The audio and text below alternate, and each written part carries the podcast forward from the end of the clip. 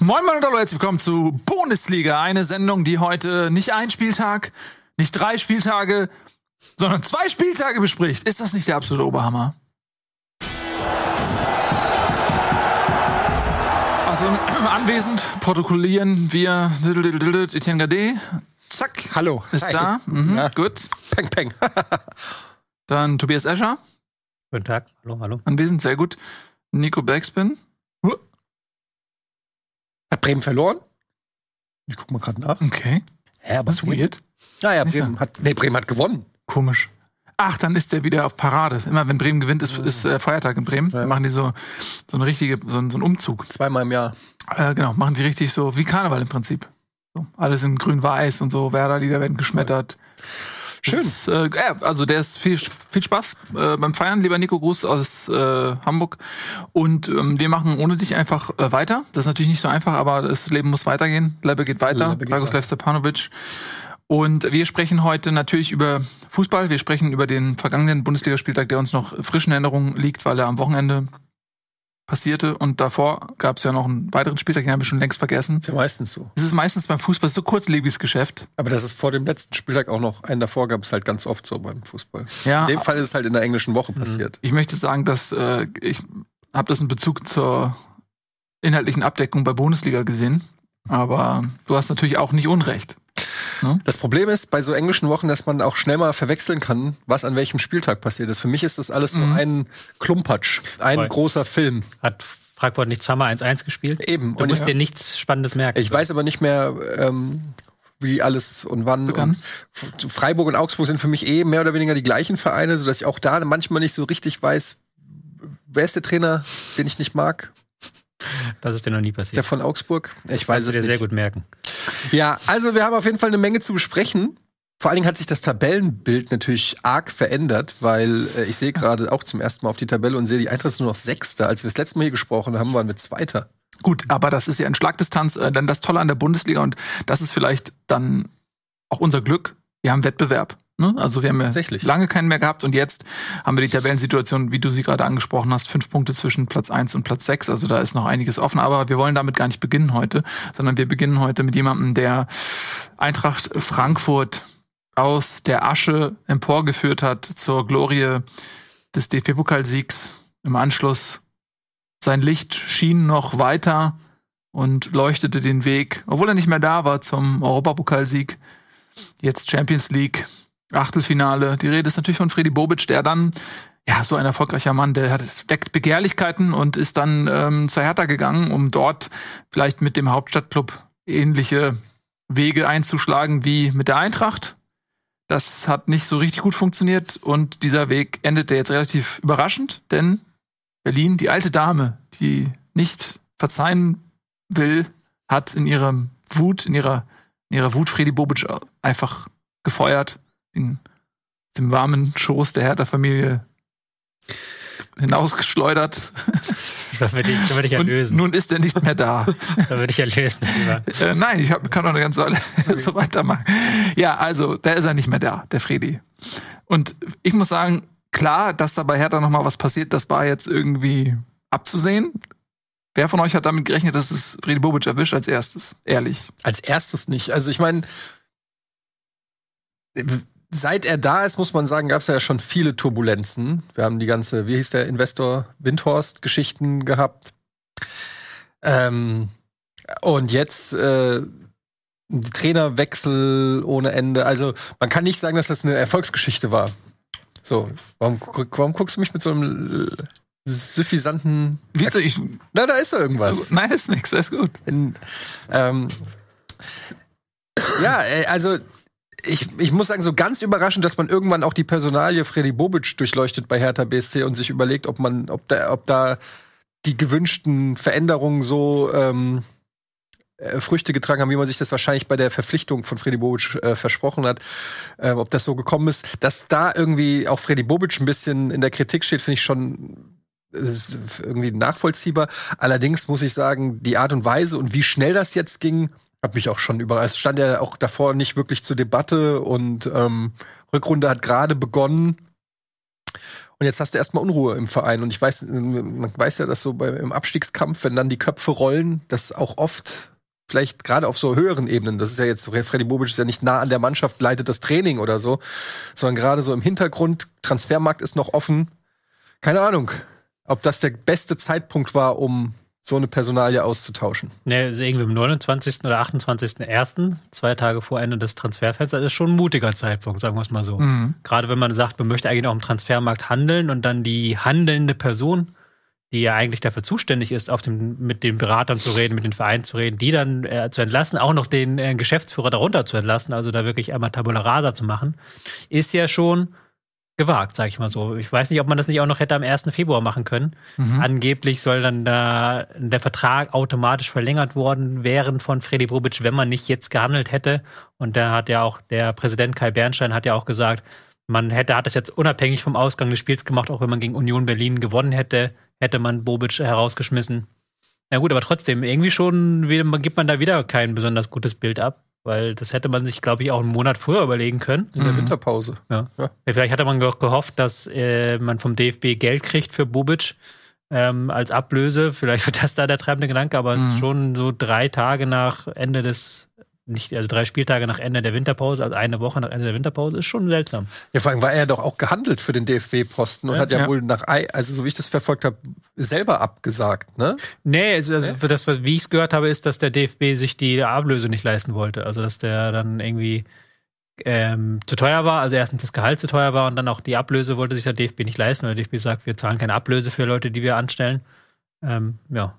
Und Das ist dann jetzt natürlich schon auch bitter für Freddy Bobic, weil da hätte er natürlich auch einen Post gehabt, wo ich auch mir gut vorstellen könnte, dass er das gar nicht so schlecht gemacht hätte. Hätte mir besser gefallen als Rudi Völler. Ähm, Ja, das ist echt strange, ne? Also vor zwei Wochen oder was, ähm, da hat- konnte er sich das noch aussuchen, sozusagen. Und jetzt hat er nichts von beidem. So schnell geht das Hm. manchmal im Leben. Ja, also wir können natürlich aus der Entfernung auch nur spekulieren. Du hast es ja gerade schon gesagt, dass es mit äh, Bernstein da eventuell auch Reibereien gab, was vielleicht auch von Anfang an absehbar war, wenn dann ähm, ein Ultrapräsident kommt, dass der vielleicht auch dann andere Sichtweisen mit reinbringt, als ein Freddy Bobic vielleicht hat. Vielleicht hat äh, Freddy Bobic ihn auch nicht so ernst genommen. Ich glaube, ähm, Bruchhagen hat da auch so ein bisschen spekuliert, dass ähm, eventuell äh, Freddy Bobic ja auch ja, ihn nicht so richtig ernst genommen hat und auf der anderen Seite Bernstein dann vielleicht auch so ein bisschen in die Transfers rein wo hat geredet hat. das gesagt? Sky 90. Sky 90. Ähm, und da gab es wohl auch noch die Personalie Max Kruse, ne? Der ist ja ablösefrei, ist ja bei Wolfsburg quasi Vertragsauflösung passiert und der wird jetzt bei vielen Vereinen immer wieder gehandelt, aber offensichtlich war er auch bei der Hertha ein Thema. Hm. Ne, Das, äh, darüber gab es wohl auch Differenzen, aber es ist alles nur Hörensagen. Ja, am Ende muss man sagen, es war auf jeden Fall kein erfolgreiches Engagement. Bei der Hertha hat man sich sicherlich mehr versprochen. Mhm. Ähm, es wundert mich, also was heißt es wundert mich? Es ist natürlich für mich aus Eintracht-Sicht, wir verdanken Freddy Bobic mehr oder weniger immer noch den Höhenflug, den die Eintracht jetzt hat, muss man ganz klar sagen, auch wenn man sich über den Abgang äh, geärgert hat und so kommt man nicht drum herum zu sagen, dass er derjenige war, der die Eintracht äh, auf moderne Füße gestellt hat und die Weichen gelegt hat mit der Verpflichtung von Kovac und ähm, der Moder Modernisierung drumherum mit dem Scouting, mit ähm, Ben Manga und so weiter auch dafür gesorgt hat, dass äh, viel Kohle reinkam. Also die Eintracht verdankt Freddy Bobic äh, einfach sehr, sehr viel, abgesehen vom Titelgewinn, vom DFB-Pokal, muss man einfach sagen. Ähm, Wieso abgesehen? Ne, auch unabhängig, also nicht nur der Titel, so. sondern auch Mhm. Unabhängig das kommt noch, davon, ja, genau, okay. unabhängig vom Titelgewinn auch noch äh, andere Sachen äh, gemacht hat, wovon die Eintracht heute noch profitiert. Und man war natürlich, ähm, äh, man war nie richtig verliebt in Frankfurt in Bobic, also es war nie so eine Liebe. Ähm, ist halt einfach jetzt auch kein Name, der in irgendeiner Form schon im Vorfeld mit Eintracht in Bezug stand oder so. Ne, gab auch viele, die es kritisch gesehen haben am Anfang. Beispiel. Ja, äh, hat ja auch die Visitenkarte, die er vorher dann mal Stuttgart abgeliefert war, jetzt auch nicht die allerbest. War jetzt nicht so einer, dass ich gesagt habe, wow, da kommt er. Aber im Nachhinein muss man sagen, hat er natürlich richtig gute Arbeit gemacht in, äh, bei der Eintracht. Und dann hat man gedacht, er geht in, in, in seine Haupt, in seine Heimatstadt, zum Hauptstadtclub, kriegt da richtig viel Kohle auch noch von Lars Windhorst. Was macht ein Bobic, wenn er bei dem fast abgestiegenen Eintracht, die nie Kohle hatte, wenn er das daraus macht? Was macht er erst bei einem Verein in der Hauptstadt mit den Windhorst-Millionen? Also da hat man schon ja so träumen hätte Ah, man. wie viel hat er denn überhaupt davon noch ausgeben Ja, dürfen? Ne? das Problem war ja, dass ja die meiste Kohle schon weg war. Also die meiste Kohle hat ja Bret schon ausgegeben gehabt. Ja, okay. Der musste dann ja wieder kreativ werden, so ein bisschen. Aber man muss auch sagen, dass die Transfers im Vergleich zur Eintrachtzeit waren ja schlecht aus Hertha-Sicht. Also wer ist, welcher neue Spieler hat sich bei Hertha jetzt so richtig ähm, in den Vordergrund gespielt und halt wirklich wie bei Eintracht eben diese Stürmerstars, diese Büffelherde auch einen Mehrwert geschaffen, wie Windhorst oder nee, Klinsmanns, ja es immer so schön gesagt hat, Mehrwert schaffen. Ähm, da merkt man schon, dass, glaube ich, Manga da ein sehr wichtiger Faktor war einfach in Frankfurt, der halt diese Spieler ausgegraben hat und dem, der da sehr gut mit Bobic zusammengearbeitet hat. Und dieses hat er offensichtlich in Berlin nicht. Und ich hatte auch das Gefühl, dass er in Berlin diese Frankfurt-Schablone so drauflegen wollte. Wir müssen jetzt hier eine kampfstarke Truppe machen. Wir müssen jetzt hier eine, eine Truppe machen, die das Publikum mitreißt, um halt aber zu sehen, dass Hertha ein ganz anderer Standort ist. Und dass natürlich das Erlebnis Waldstadion ein anderes ist als das Erlebnis Olympiastadion, es mal vorsichtig auszudrücken. Mhm. Wo es jetzt nicht negativ gegenüber dem Olympiastadion sein will, aber wenn der im November halt kalt und zugig ist und dann sitzt, ist ja jeder zweite Stuhl frei, ist das halt was anderes als im Waldstadion. Da musst du halt anderen Fußball spielen. Aber man sagen muss, wenn jeder zweite Stuhl frei ist, immer noch genauso viel drin. Ne? Ja, ja, klar, Stadion aber es ist halt aber trotzdem eine andere Atmosphäre Ja, eben, klar. weil jeder ist Ich meine nur, es ist ein großes Stadion. Es ist halt einfach ein sehr großes Stadion, deswegen wollen sie da auch raus. Also es ist ja, Ja. nicht umsonst, dass sie da raus wollen. Und ähm, ich, dass er auch dann eben seine Trainerentscheidungen waren auch nicht gut, muss man sagen. Er hat ja Korkut geholt und dann Magath und das ist ja gerade so gut gegangen. Dardai. Dada hat er entlassen, hat er nicht geholt. Dada war ja schon da, aber hat er halt quasi sich überworfen mit einer Ver- Vereinslegende, was sicherlich seinem Standing auch nicht gut getan hat im Verein. Also es war halt schon eine schwierige Amtszeit. Er ist halt zu einer schwierigen Zeit gekommen, aber hat jetzt auch nicht mehr rausgeholt, als man rausholen muss. Also er ist jetzt nicht so, dass man jetzt sagt, er bleibt positiv in Erinnerung. Das Einzige, was halt komisch ist, ist halt der Zeitpunkt, muss man ganz klar sagen. Halt irgendwie hätte man auch noch nächsten äh, Mittwoch machen können oder halt Mhm. Ende, oder halt schon Ende, äh, Anfang Januar, Ende Dezember, wenn halt noch keine Transferplanungen da sind. Ja, wollen wir mal ein bisschen auf die Transfers gucken? Wen hat Bobic überhaupt alles geholt? ähm, jetzt zur neuen Saison ist äh, Wilfried Kanga gekommen von den Young Boys aus Bern, 4 Millionen Euro. Also es ist schon mhm, so ein etwas größerer Transfer, wenn man auch bedenkt, was da vielleicht noch an Geldern übrig ist. Aber es, trotzdem jetzt gemessen an den Geldern, die Hertha mal zu Beginn dieses Windhorst Invest zur Verfügung hatte und was dort auch so noch für die Zukunft in Aussicht gestellt wurde, ist jetzt 4 Millionen als Königstransfer dann doch nicht so viel. Ähm, äh, Nankam kam aus Fürth für 2 Millionen. Niederlechner kam aus Augsburg für 500.000. Äh, Augustin Rogel als Innenverteidiger 400.000 und der Rest ist alles ablösefrei. Urimovic, äh, Bözius kam ablösefrei. John Joe Kenny kam ablösefrei. Ejuk ist geliehen.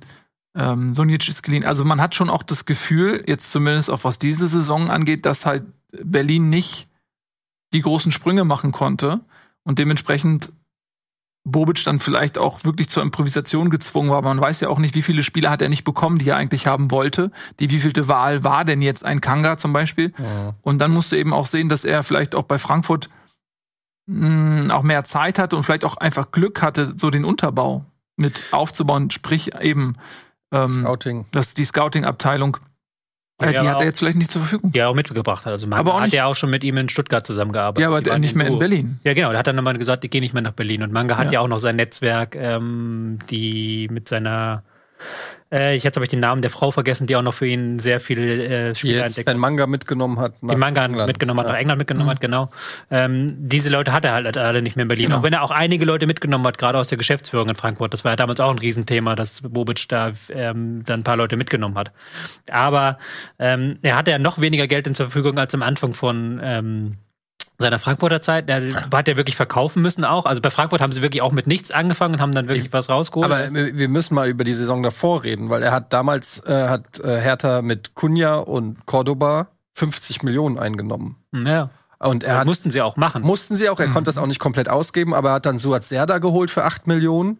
Komplett kom- kann man schon als Flop bezeichnen, finde ich. Nur Ich finde noch am ehesten einen Spieler, der sich halt rein. für 8 Millionen, sorry. Also äh, das, äh, das muss für Hertha sind 8 Millionen wie für andere Vereine 40 Millionen. Das muss dann halt sitzen. Und er ist, er ist nicht zu der zentralen Leaderfigur geworden.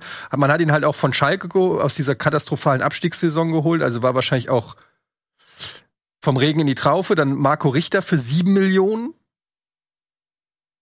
Also äh, dann äh, Maolida 4 Millionen, Hm. Ecklenkamp 3 Millionen, Torwart für 3 Millionen, der nur auf der Bank sitzt. Äh, Nö, der spielt Christensen. ja? Ja.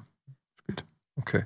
Aber ähm, das sind dann, was, rechnen? 10, 25 Millionen?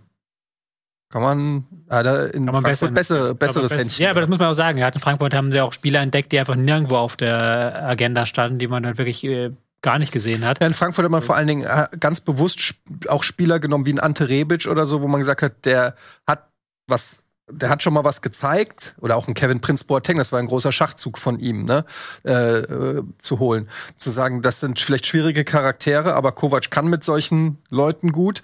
Und wenn der es schafft, sozusagen denen die Flausen auszutreiben, dann hast du hier richtig gute Kicker. Ja, aber an dieser Boateng-Sache siehst du ja auch, dass er da einfach, den hat er wiedergeholt dann in, äh, nach Berlin und da wieder mit ihm zusammengearbeitet. Und das ist einfach so, so wirklich das Gefühl, da hat er eine Schablone raufgelegt, die halt Mhm. in Frankfurt gepasst hat, aber jetzt in Berlin einfach nicht gepasst hat. Das Ja. ist halt nicht Berlin so. Das ist Ja, nicht. er ist halt auch noch mal drei Jahre und drei Vereine älter geworden und war ja schon in Frankfurter Zeiten, konnte er nicht mehr 90 Minuten durchspielen. Also den hat er ja nach, nach Berlin geholt, eher als Leader oder Symbolfigur, als einer, der in der Kabine vielleicht mal äh, Aber- noch mal ein Statement setzt Also am Ende Platz. muss man sagen, ja, also was die das Gesamtengagement angeht, gebe ich euch recht auf Strecke.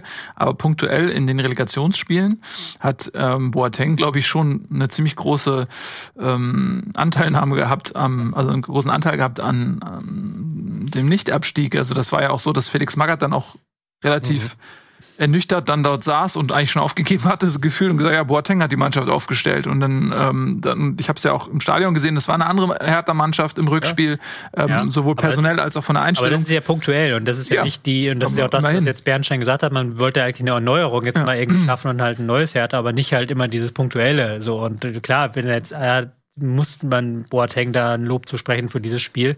Aber auf Sicht, du willst ja auf eine Sicht eine Saison starten mit 34 Spieltagen, wo du nicht nach 18 wieder auf Platz 17 hängst und das haben sie nicht geschafft. Also Nee, ich wollte nur zur Ehrenrettung Boatengs kurz das eben erwähnen, dass ich glaube, dass sich das Ja, am klar. Ende schon bezahlt gemacht hat, aber das sagte ich ja davor, auf Strecke ist das natürlich nicht der Transfer, ähm, der Berlin voranbringt. Das ist ja, Ja, klar. klar. Die anderen Spieler, die jetzt auch gekauft wurden, die du gerade alle aufgezählt hast, das sind natürlich alles junge Leute. Ne? Also so hat Serda mit 24 äh, ist der älteste. Also Richter ist 23, äh, Maulida 22, Ecklenkamp 21. Also da ist schon der Versuch auch erkennbar, ähm, Christensen 22, dass man eben mit jungen, verheißungsvollen Spielern eben auch diese Mehrwerte schafft, ne? dass du, dass du sagst, okay, du, du kaufst die jetzt ja nicht, ähm, damit sie ihr Leben lang wahrscheinlich bei Hertha spielen, sondern dass du sie vielleicht auch eine, eine, einen Wertzuwachs gewinnst und vielleicht in zwei Jahren auch nochmal teurer verkaufst oder so. Ähm, das hat natürlich jetzt erstmal im ersten Schritt nicht funktioniert. Aber das hat halt bei Frankfurt funktioniert, weil du halt eine Mannschaft hattest, die funktioniert hat. Du hattest halt auf eine bestimmtes Spielstil hin eingekauft, dann unter Kovac halt dieses Kampf betonte, das dann nach und nach halt mit offensiven Elementen von den kommenden Trainern dann aufgebaut wurde, aber immer auf diesem, auf diesem, wir können im Zweifelsfall den Gegner niederkämpfen und wir können im Zweifelsfall Mann gegen Mann spielen und wir gewinnen diese Duelle. Und in Berlin hast du ja gar keine Spielidee in den letzten zwei Jahren entwickelt. Da hattest du einen äh, Dardai, dann Korkut, der nichts gemacht hat, Magath, der halt wirklich nur irgendwie geguckt hat, wie er rumkommt. Und jetzt hat Sandro Schwarz so langsam was versucht, aber in dieser Saison ist das halt nicht so einfach wie vergangene Saison. Die Saison ist der Abstiegskampf halt enger, als er war, weil die Qualität ein bisschen höher ist, auch durch die Aufsteiger, die gekommen sind. Es ist natürlich auch für uns immer einfach zu sagen, ne, das ist wie immer bei so Transfers, bei jedem Manager. Wenn sie einschlagen, hat er alles richtig gemacht, wenn nicht, hat er alles falsch gemacht. Das ist natürlich im, im Nachhinein immer leicht zu sagen. Also er hat ja schon junge Leute geholt, die ähm, vielleicht auch in anderen Vereinen auch anders eingeschlagen hätten. Ne? Das ist ja auch sowas, wo man, wo man sagt, so ein Suat Serdar, der ist ja ähm, bekannt, also äh, als, als Talent bekannt. Ähm, und manchmal ist es aber halt so, dass es dann im Verein nicht passt. Vielleicht mit dem Trainer die Mannschaft nicht zusammenwächst. Weiß man nicht. Bei Hertha ist, ist halt auch nicht so eine eingeschworene Truppe, ähm, wo vielleicht nicht so leicht integriert wirst. Es ist schwer von außen das auch immer, immer so zu sagen, warum manche Spieler dann einschlagen und nicht. Aber bei der Hertha war es schon im Vorfeld so, auch schon unter Klinsmann dann und so. Die haben immer auch so Spieler geholt irgendwie. Also so ganz viele, die haben, ich habe immer das Gefühl gehabt, die haben so einfach mit der Schrotflinte irgendwo reingeschossen und dann irgendwas geholt, so was irgendwie auf ein, was einigermaßen Talent hat, aber ob da so richtig ein Plan dahinter gesteckt hat, ob die Charaktere analysiert wurden, ob geguckt wurde, wie der in die Mannschaft passt, in, ins Konzept des Trainers. Es wirkte alles immer so ein bisschen durcheinander und willkürlich und vor allen Dingen habe hab ich auch so das Gefühl gehabt, als Hertha-Fan wüsste ich gar nicht, mit welchem Spieler ich da so richtig so eine Identifikation aufbauen soll. Also gerade dafür war vielleicht auch ein Prinz auch noch mal ganz gut, weil der hat ja auch Berliner Wurzeln und so, hat er angefangen seine Karriere. Aber mir fehlt da so auch so ein bisschen die Identifikation mit, mit, den, mit den Spielern. Das ist für mich sehr austauschbar alles so. Das mhm. wirkt alles wie so Söldner, die äh, auch, wenn jetzt Hertha absteigt, wieder in alle Richtungen verschwinden irgendwie. Weil das muss ja auch nicht, also ich will nochmal die Spielidee vorheben, weil Spieler austauschen, wenn du sagst, da sind keine Spieler mehr so da, kannst du auch auf Union Berlin beziehen. Da ist ja bis auf Christopher Trimmel wirklich niemand mehr übrig geblieben jetzt aus den, aus den Aufstiegsjahren, so aus der Zweitliga-Zeit. Die tauschen ja halt alle zwei Jahre ihre Spieler so einmal komplett rund aus, mhm. hat man das Gefühl, dann geht der wieder, dann kommt der wieder und das klappt halt immer, weil sie halt die richtigen, wie du gesagt hast, richtigen Charaktere holen oder weil sie halt aber auch alle in diesen Spielstil reinpassen, weil die Spieler alle elf wissen, also nicht nur elf, sondern alle 22, 23 wissen, wie, hm. was möchte Urs Fischer, wie müssen wir uns da verhalten in dem System, wie kriegen wir das hin, wie kriegen wir auch eine Symbiose hin zwischen Publikum und Mannschaft mit was für einem Spielstil. Also da steckt eine größere Idee hinter, die halt bei Hertha völlig fehlt. Hast du am Wochenende auch wieder gesehen dass ähm, Union jetzt nicht zwingend besser war als über 90 Minuten, nicht jetzt nicht zwingend da die an die Wand gespielt hat oder irgendwie komplett dominant war, aber die wussten halt genau, okay, wir werden halt unsere Ballgewinne haben, wir werden unsere Standards bekommen und solange äh, bleiben wir dann ruhig und dann machen wir diese Chancen rein. Haben sie dann auch wieder gemacht. Und äh, Hertha war dann spätestens nach dem 0-1 völlig überfordert mit der Frage, wie sie überhaupt irgendwie vor das Tor kommen sollen. Da war auf der einen Seite eine gewachsene Mannschaft und auf, mit einer Spielidee, die von ganz oben vom Verein verfolgt wird, auf der anderen Seite ein Team, das irgendwie zusammengewürfelt wirkt. Ja, so ist es. Und äh, Berlin, äh, also Union in dem Fall, kommen wir langsam an den Punkt, wenn man Berlin sagt, dass man auch mehr an Union denkt als an, an Hertha. Das ist dann auch irgendwie ein Erfolg unter dem offensichtlich sportlichen, den Union sich dann erarbeitet hat. Wer ist eigentlich die Nummer eins? Und sportlich ist das schon lange klar. Das ist natürlich Union. Und ähm, jetzt sind wir schon mittendrin im Spiel. Ne? Das ist eigentlich eine sehr, sehr schöne Überleitung. Berlin, also Union ist dann per Standard klassisch in Führung gegangen. Döki hat wieder eingenetzt. Er hat ja auch ähm, davor schon zwei Tore gemacht und der ist ja irgendwie 2,58 Meter groß. Und dann hat Berlin äh, Union halt auch gekontert und ähm, das äh, 2 zu 0 ja, klassischer Konter gewesen und ähm, Hertha konnte dem dann nicht mehr wirklich was entgegensetzen. Also das war einfach zu wenig und für Union, wenn die in Führung liegen, ist das natürlich wunderbar, das ist, lieben sie. Ähm, die haben ihr Ding gemacht, ja, und, und Hertha musste jetzt nach dem 0 zu 5 gegen Wolfsburg quasi die, die nächste Schlappe einstecken und die Frage ist, was ist schlimmer, 0 zu 5 zu Hause gegen Wolfsburg oder 0 zu 2 im Derby? Beides schlimm. Beides hilft nicht. Beides hilft nicht. Und ich muss auch sagen, ich habe bei Berlin, was ist das, was mir ein bisschen Sorgen macht? Zu Beginn der Saison haben auch die Punkte gefehlt, aber ich hatte das Gefühl, du siehst eine Weiterentwicklung. Gerade auch mit den drei Offensiven da vorne. Luke Bakio hat irgendwie, finde ich, einen guten Saisonstart gehabt. Mhm. Ähm, dann ja, also Kanga hat jetzt nicht wirklich getroffen, muss man sagen, aber ähm, er war so als als Zielspieler, der den Ball festmachen kann und so weiter, war irgendwie auch ganz gut drin. Und ich habe mir gedacht, so, ey, das ist eine andere Hertha-Mannschaft. Da, da ist jetzt schon mal irgendwie ein Plan erkennbar. Ähm, und die haben sich aber nie mit Punkten belohnt. Und irgendwann hatte ich das Gefühl, so schleichend kam so ein Punkt, dass die, dadurch, dass die Punkte ausblieben, auch so den Glauben an sich selbst verloren haben. Und man sieht nicht mehr so viel von diesem aufblühenden ähm, Hoffnungsschimmern, die zu Saisonbeginn erkennbar waren. Und jetzt sind sie halt einfach wieder in dieser Tristesse des Abstiegskampfs, in der sie in der letzten Saison halt einfach komplett drin standen und sich halt erst mit einem Kraftakt, Kraftakt äh, retten konnten. Sie sind mit sieb, äh, 14 Punkten auf Platz 17. Und natürlich, die Konkurrenz spielt auch eine Rolle. Bochum hat ja ganz gut gepunktet, also vor der englischen Woche, jetzt nicht, aber davor, ähm, so sie quasi auch noch hinter Bochum zurückgefallen sind, die schon wie ein sicherer Absteiger aussahen. Und das ist jetzt, glaube ich, eine ganz, ganz gefährliche Situation. Du hast jetzt Freddy Bobic rausgeschmissen, aber die Frage ist, wo, wo soll jetzt ein eine Leistungssprung herkommen? Mhm. Und ich glaube, dass äh, für, für Hertha wird das eine richtig dreckige Saison noch. Ja, es war auch, glaube ich, ein, die sind auch einer der Vereine, die von dieser langen Pause nicht profitiert haben. Mhm. Im Gegenteil, also sie haben ja vor der Pause noch ein paar gute Spiele gezeigt, auch gewonnen gehabt. Ich erinnere mich an diese knappe Niederlage gegen Bayern, wo sie nach einem 3-0 nochmal zurückgekommen sind mhm. und wirklich gemerkt hat, diese Mannschaft ist am Leben. Und jetzt haben sie halt gegen Bo Bochum das erste Spiel verloren, weil sie sich da halt relativ ähm, auskontern ließen vom Gegner. Und jetzt sieht man halt wieder diese Schwächen, dass sie die sie nicht abstellen können. Ähm, klar haben sie jetzt Pech gehabt, auch in diesen Spielen. Wenn du gegen Wolfsburg 0-1 hinten liegst, hat man gesehen, wenn die, wenn du nicht früh 0-1 hinten liegst, ist Wolfsburg nicht so stark. Das hat man jetzt gegen Werder gesehen. Aber da haben sie sich dann auch auskontern lassen. Und das ist halt eben das Problem, dass sie halt auf dem Spielaufbau nichts kreieren können. Das sagen wir seit Jahren schon. Aber dann musst du halt defensiv wirklich 1A stehen, wie das halt Union schafft um halt eben nicht 0-1 hinten zu liegen. Und das haben sie jetzt in den letzten drei Spielen nicht geschafft. Und das ist halt so ein. Das Problem ist halt, dass die Leistungskurve wirklich nach unten zeigt. Dass du halt wirklich merkst, okay, shit, diese Pause hat denen nicht gut getan. Und ähm, so ein Serda hat er jetzt auch erst zum ersten Mal wieder spielen können von Anfang an. Äh, Jovetic fehlt vorne, deswegen muss mhm. da halt ähm, Kanga durchspielen. Also das ist schon äh, eine prekäre Situation. Nächsten Gegner, auswärts in Frankfurt, dann zu Hause gegen Gladbach, dann auswärts in Dortmund. ist auch, mhm. äh, mein gut, für Hertha gibt es kein leichtes Programm, ja. muss man ganz klar sagen.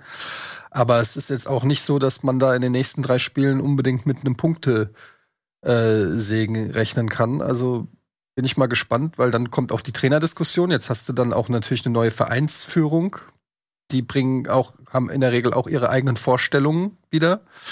Das heißt, da wird auch Druck auf Sandro Schwarz jetzt sein. Also bleibt weiterhin echt äh, angespannt, diese Lage. Auf der anderen Seite, wenn man, ich nehme an, wir haben keine Tabelle zur Verfügung. Doch, eine Tabelle haben wir. Oh, wir haben eine Tabelle. Weil dann sieht man, dass es jetzt rein vom Punktekonto noch nicht, also Rückrunde hat gerade begonnen, ne? Dann äh, sehen wir, es ist noch nicht. Ähm, Na?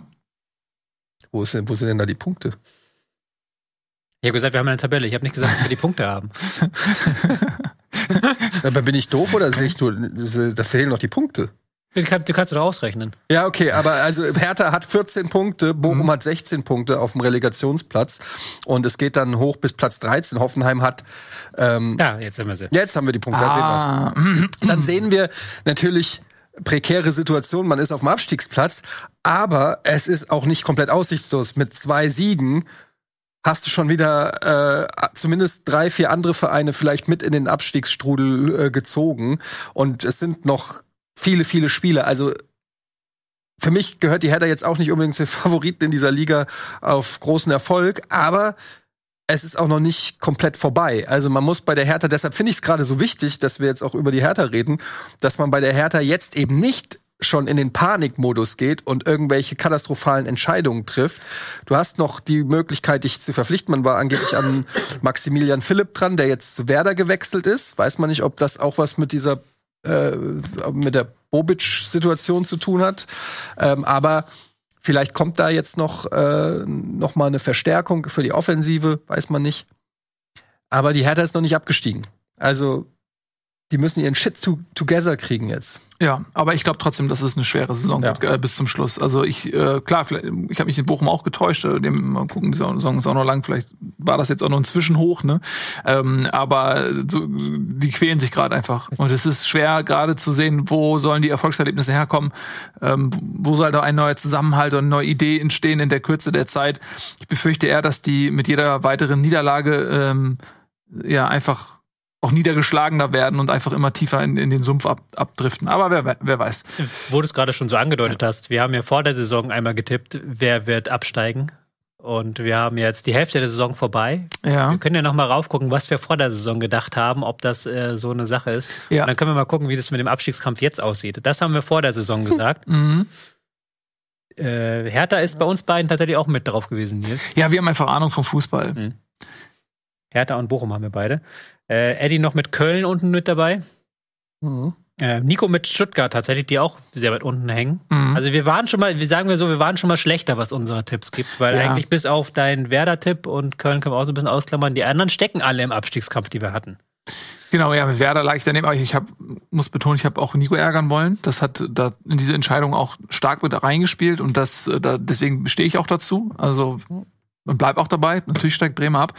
Aber ja, die anderen finden sich da alle. Auch Augsburg ist natürlich noch längst nicht aus dem Abstiegskampf raus. Was hochspannend ist, kein einziger von uns hat auf Schalke getippt. Ja, das wir ist alles Schalke nicht ne? auf dem, auf dem Schirm. Warum nicht? Ja, vielleicht haben wir alle damit gerechnet, dass die nach dem Aufstieg auch noch ein bisschen investieren. Mhm. Die haben ja auch eine sehr gute Zweitligasaison gespielt, dass man vielleicht Meister geworden. Ja, dass man da ein bisschen ähm, von dem Schwung mitnimmt und da war ja auch große Euphorie in Schalke dann beim Aufstieg und dann hat man dann natürlich auf so einer Euphoriewelle vielleicht gedacht, so, das nimmst du jetzt mit in die zweite Liga und ähm, es fühlt sich jetzt eigentlich genauso an wie eine Abstiegssaison, wenn man so auf Schalke guckt. Also von der Euphorie ist nicht mehr viel übrig. Und wenn man sich den Kader anguckt, weiß ich auch nicht, warum ich da anders getippt habe. Tja. Ich muss dazu sagen, dieses Jahr haben wir noch früher getippt, glaube ich, als sonst, weil die Saison ging doch, glaube ich, sehr, sehr früh los und mhm. danach ähm, gab es ein bisschen was auf dem Transfermarkt, aber trotzdem, Schalke hätte man drauf haben können. Vielleicht haben wir mal alle gedacht, okay, diese Mannschaft hat sich in der zweiten Liga jetzt gefunden. Die haben ja eine Mannschaft, die relativ jung auch ist, muss man, muss man sagen. Vielleicht platzt bei Terodde jetzt endlich der Knoten, war auch so ein Gedanke, Gedankenspiel. Aber jetzt hat man am Wochenende wieder gesehen gegen den ersten FC Köln, wo man sagen muss, wo sie wieder kein schlechtes Spiel gemacht haben, also keinesfalls. Die mhm. ähm, Kölner haben müde gewirkt, nachdem sie zuletzt in beiden äh, Spielen 125 Kilometer gelaufen sind. Also wirklich absolute Bestwerte. Ähm, unter der Woche gegen ähm, Werder beim 7-1 und gegen Bayern beim 1-1 hat man so ein bisschen so eine Müdigkeit gemerkt jetzt gegen, gegen Schalke. Aber Schalke hat da auch dann gut gegengehalten, hat dann auch, ähm, äh, ist dann auch über die Zweikämpfe ins Spiel gekommen, aber haben dann eben keinerlei Torgefahr entwickelt. So. Man, ja. man hat jetzt, guckt jetzt auf die Tabelle. Äh, 14 Tore in der Hinrunde jetzt nur geschossen, nach 18 Spieltagen. Das ist halt schon ein katastrophaler Wert. Da fragt man sich schon, wie soll das noch zum Klassenhalt reichen? Irgendwie muss da mal jemand anfangen, Tore zu schießen. Ja, und gerade zu Hause gegen Köln, du sagst es, Köln war ein bisschen müde. Köln ist jetzt eine Mannschaft, die durchaus auch mal was anbietet, was so ähm, also die spielen ja so intensiv und so weiter, das hat natürlich dann auch, wenn du das äh, ausnutzen kannst, bietet sie auch die Möglichkeit, dass du da vielleicht mal zu Chancen kommst, aber äh, wie du richtig sagst, es gab nicht so viele Chancen. Köln wirkte nicht so ähm, in ihrem A-Game, sage ich mal. Ähm, tatsächlich habe ich auch das Gefühl gehabt, sie haben so ein bisschen Körner gelassen vielleicht mhm. in der englischen Woche und alles in allem war das ein relativ unspektakuläres Spiel. Also es war jetzt kein richtig schlechtes Spiel, aber es war schon, man hatte schon das Gefühl, okay, bei beiden, bei beiden reicht's heute irgendwie nicht so mhm. für ein Tor, was gar nicht unbedingt daran lag, dass alle, dass beide so richtig gut verteidigt haben, sondern es war einfach ein bisschen, ja, ein bisschen müde. Ja. Und, und ich glaube aber eher, dass, dass das auf Köln zutrifft und bei Schalke muss man eher sagen, ich glaube schon, dass die alles reingeworfen haben, was sie derzeit haben. Und deswegen ist umso mehr offenbar geworden, dass es gar nicht so viel ist, was sie derzeit reinwerfen können. Jetzt ist ein Salazar zurückgekommen, der hat, glaube ich, auch was so den Kreativaspekt eben auch beim Chancen kreieren und so weiter angeht, schon gefehlt. Der hat auch direkt so ein, zwei gute Aktionen gehabt, ja, gute, ne? Pässe gespielt, gute Pässe ja. gespielt, so. Muss man mal sehen, ob der vielleicht da noch mal so ein bisschen was reinbringt jetzt in den, in den restlichen Spielen, wenn er dann fit bleibt. Aber ansonsten ist einfach leider gar nicht so viel bei Schalke. Nee, gab ein paar Flanken, gab es ein paar äh, ganz gute Flankensituationen ja. von den Flügeln, aber dann kam der Ball zu Salazar oder irgendwie zu jemand anders, halt nicht zu Terodde und dann ging der Ball auch vor daneben. Mhm. Das war es dann so gefühlt. Ähm, Sie haben zumindest die Defensive stabilisiert gehabt. Köln hat das Tempo nie so richtig auf den Rasen bekommen, weil sie es gut im Mittelfeld blockiert haben. Aber wie gesagt, 14 Tore, es ist halt so eine Geschichte irgendwie. Klar kannst du über Kampf in den Abstiegskampf hin und so weiter und so fort, aber irgendwann muss da mal jemand ein Tor reinmachen. So. Da fehlt. Soll ich dazu noch sagen? Ja. Ja, ja ich, ich habe das Spiel selber nicht gesehen, ähm, aber es, äh, ich finde es auch irgendwie schon erstaunlich, dass Schalke, äh, dass, dass Köln äh, trotz der, dass, dass sie dann platt waren und so weiter, immerhin trotzdem äh, kein Tor Gegentor fangen und einen Punkt holen. Also ich finde, für Köln kannst du doch mit sieben Punkten aus drei Spielen. Es ist trotzdem ironisch, ne, vier Punkte haben sie jetzt. Nee, fünf ja, Punkte. Fünf die Bayern haben sie auch unentschieden gespielt. Es ist ja schon ironisch, dass du halt gegen Bayern wirklich gutes, okay Spiel zeigst, 1-1, Werder Bremen in die Wand spielst und dann gegen den Tabellenletzten halt nur das 0-0 holst. Aber das ist wie so oft so, dass äh, du dann eine Mannschaft hast, die halt hinten steht, ne? Und mhm. dann, das sieht man ja ständig, dass dann vielleicht für einen Verein wie Köln leichter ist, gegen andere Vereine zu kontern oder die auch öffnen, als gegen Schalke das Spiel machen zu müssen. Mhm. Soweit ist Köln vielleicht noch nicht. Naja, ich habe das Spiel nicht gesehen. Ja, Wobei Schalke gar nicht mehr so viel Option hat, einfach zu sagen, wir warten mal ab. Mhm. Also die sind so hinten dran, die müssen einfach mhm. ähm, jetzt auch mal ja, es gewinnen. Gegen ne? Köln blöd, weil du natürlich weißt, die haben halt Tempo und du kannst halt mhm. dann nicht dann mit, du solltest schon fünf, sechs Leute hinten behalten, sonst überlaufen dich die Kölner. Mhm. Aber ähm, ja, trotzdem, gerade in der Schlussphase war es dann nicht eben so, dass Schalke alles nach vorne geworfen hat. Einerseits verständlich, andererseits auch von der Tabellensituation her schwierig. Tja, und äh, so sind wir mal ganz äh, charmant ähm, von Hertha über Union ganz tief in den Abschiedskampf reingeraten. Und da bleiben wir auch noch eine Weile. Aber wir machen eine kurze Pause und dann sind wir gleich wieder da. Und dann wird's hier richtig wild.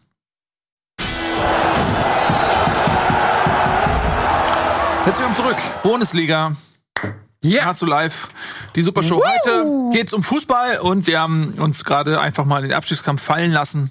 Ganz, ganz tief hinein, haben schon über Schalke gesprochen, haben schon über die Hertha gesprochen. Dann machen wir noch einfach weiter da unten, oder? Reden wir mal über Bochum. Ui. Die haben ja ähm, zwischendurch mal einen guten Spurt hingelegt, jetzt in der englischen Woche. Ja, konnten sie da leider nicht anknüpfen. Das äh, 5 zu 2 in Mainz war erste Halbzeit schwierig für Bochum. Da hat Mainz äh, die relativ überrollt. Dann kam man innerhalb von, weiß nicht, zwei Minuten nochmal zurück, stand es plötzlich 4 zu 2. Man witterte Morgenluft und dann kam aber der an diesem Tage bestens aufgelegte Un Unis Unisivo und äh, hat mit seinem Hattrick dann das Endergebnis von 5 zu 2 hergestellt. Also da war für Bochum nur sehr, sehr kurz mal ähm, die, die Hoffnung auf einen Unentschieden real und ansonsten war das eine ganz, ganz klare Niederlage. Und davor haben sie ja auch 2 zu 0 in Leverkusen verloren, was man, glaube ich, eher verzeihen kann, weil die waren ja richtig gut drauf. Kannst du mal verlieren bei so einer Mannschaft. Aber da war nichts zu holen für Bochum und deswegen ist man jetzt ähm, weiter, anders war es auch nicht zu erwarten, tief unten drin. Ich bleib auch dabei. Ich habe äh, das getippt und ich tippe das auch für die Rückrunde, dass Bochum direkt runtergeht. Haben wir alle getippt. Aber er hat ja gefragt, ob äh, sich was geändert hat. Ja. Und Ach so. deshalb, deshalb sage ich, ich bleib bei meinem Bochum-Tipp. Hm. Nehm den nicht, ich tausche ihn nicht gegen was anderes. Gut. Bin mir auch nicht sicher. Ich tausche aber Was Köln gegen Schalke. Köln gegen Schalke. Das ist Also gewagt. ich, ich, ich tausche sicher? Sehr gewagt. Bei Köln ist ja gar nicht so weit weg von der Abstiegszone. Ja, tatsächlich. Ne? Die, man hat die immer so als, Ja, also man hat sie besser in, in Erinnerung, als die Punkte es hergeben. Ja. Tatsächlich. Ja. Bochum ist halt so, die kann ich überhaupt nicht einschätzen. Die äh, zeigen halt wirklich eine gute Leistung gegen Hertha, wo sie halt auch spielstark sind, wo sie über die Flügel auch angreifen. Und jetzt halt gegen, ähm, gegen Mainz ein kompletter Totalausfall in der ersten Halbzeit. Also bei den Gegentoren stolpern ja die Spieler über den Ball drüber. Die lassen sich da volle Möhre auskontern. Also wirklich in der ersten Halbzeit fünf, sechs Mal kann da äh, Mainz mit drei Leuten auf die, auf drei Restverteidiger zulaufen, wo du denkst, wow. Also das war halt schon eine richtig schlechte Leistung in der ersten Halbzeit. Ähm, andererseits haben sie dann auch gegen Leverkusen wieder ein defensiv gutes Spiel gemacht. Also die sind wirklich so wankelmütig. Ich habe da keine Einschätzung. Die sind halt eben nicht so ein Abwehrbollwerk wie vergangene Saison.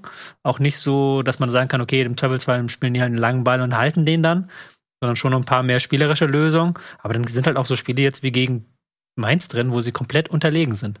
Also Unisivo ist ja einfach vorbeigelaufen an den Ja. Verteidigern. Der hat einfach den Ball vorbeigelegt und dann ist er dann losgesprintet und die sind nicht hinterhergekommen. Vier Wechsel zur Halbzeit. Sieht man auch nicht so oft. Ja, würde 4-0 oder 3-0 lagen sie hinten, glaube ich, oder 4-0 sogar schon. Äh, nee, 3-0 lagen sie hinten, aber hätten, hätte 4-0 sein können schon. Soares, Stöger, Holtmann und Janko wurden nach der Halbzeit direkt ausgewechselt. Spricht meistens dafür, dass der Trainer nicht so zufrieden ist. Konnte auch nicht sein, konnte auch nicht sein. Also wirklich da im Mittelfeld haben sie die Bälle vertändelt und dann ist das Mittelfeld viel zu langsam zurückgekommen. Lucia war da völlig auf sich alleine gestellt und ähm, ja, Mainz hat halt dann mal richtig kontern dürfen. Also Mainz hat dann mal gezeigt, ey, wenn wir wenn die Onisive da in Vollgas Mhm. Sprintsituationen kriegen, dann sind die nicht aufzuhalten. Onisivo hat ein richtig gutes Spiel gemacht. Hat ja auch drei Tore geschossen, aber auch sonst ähm, immer anspielbar gewesen. Also der hat sich nochmal für höhere Aufgaben empfohlen. Ja, also ich mochte ihn schon immer aufgrund seiner Wuchtigkeit, Ja, ähm, Körperlichkeit und der hatte immer so ein bisschen Probleme beim Abschluss. Also er hat sich nicht so belohnt, seinen Einsatz nicht so belohnt. Er war nie der klassische Torjäger. Und ja, jetzt nicht nur für diese Spieler, aber ich finde schon, dass man bei ihm das Gefühl hat, dass er diesen Aspekt dann noch verbessert hat. Insbesondere das, sein, war das sein erstes oder sein zweites Tor, den er so über Riemann rüber. rüberlupft. Das zweite, glaube ich, ja. Das war schon ähm, Aber gut gemacht. Auch äh, krass, dass er jetzt fünf von sieben Saisontoren, glaube ich, hat er gegen Bochum geschossen. Mhm. Oder fünf von acht, ich bin mir gar nicht sicher, wie viel er jetzt hat. Der Bochum liegt ihm anscheinend. Ja. Aber ja, also Bochum, deswegen, ich bin auch dabei. Ich dachte mir auch so, ja, eigentlich ähm, sehe ich noch nicht, warum die, die, die jetzt rausnehmen solltest unten rum, aber dann plötzlich machen die da so eine Siegesserie, so aus drei Siegen aus, in so Spielen oder gegen Hertha plötzlich so eine Leistung, holen sie da aus dem Hut, wo du denkst, okay, wo kommt die jetzt her? Mhm. Deswegen tue ich mir da ganz schwer damit zu sagen, ob die das nochmal packen vielleicht oder nicht. Ja. Ja, aber Her Hertha ist vielleicht auch nicht der Gradmesser so. Ähm, Äh, aber ge- Doch, Hertha ist doch der Gradmesser für Bochum. Das sind doch die Spiele, die Bochum gewinnen muss. Und die gewinnen sie halt. am Ende ist es egal, wo die Punkte holst. Ne? Ja, das also, stimmt, ähm, aber ich, ich finde halt, wir müssen auch über Mainz reden, weil Mainz kann ich zum Beispiel immer nicht einschätzen. Mhm. Äh, Mainz jetzt mit einer sehr, sehr guten Leistung. Haben sich auch nochmal verstärkt mit Ludovic Ajork. Auch ein sehr guter Stürmer aus Frankreich, den ich tatsächlich schon lange auf meinem Zettel hatte. Ja. Sehr kopfballstark. Mhm. Ähm, haben sie da so einen richtigen ähm, Hühnen, haben sie jetzt da vorne drinne. Ähm, was vielleicht auch äh, Mainz lange gefehlt hat, so ein Torjäger irgendwie.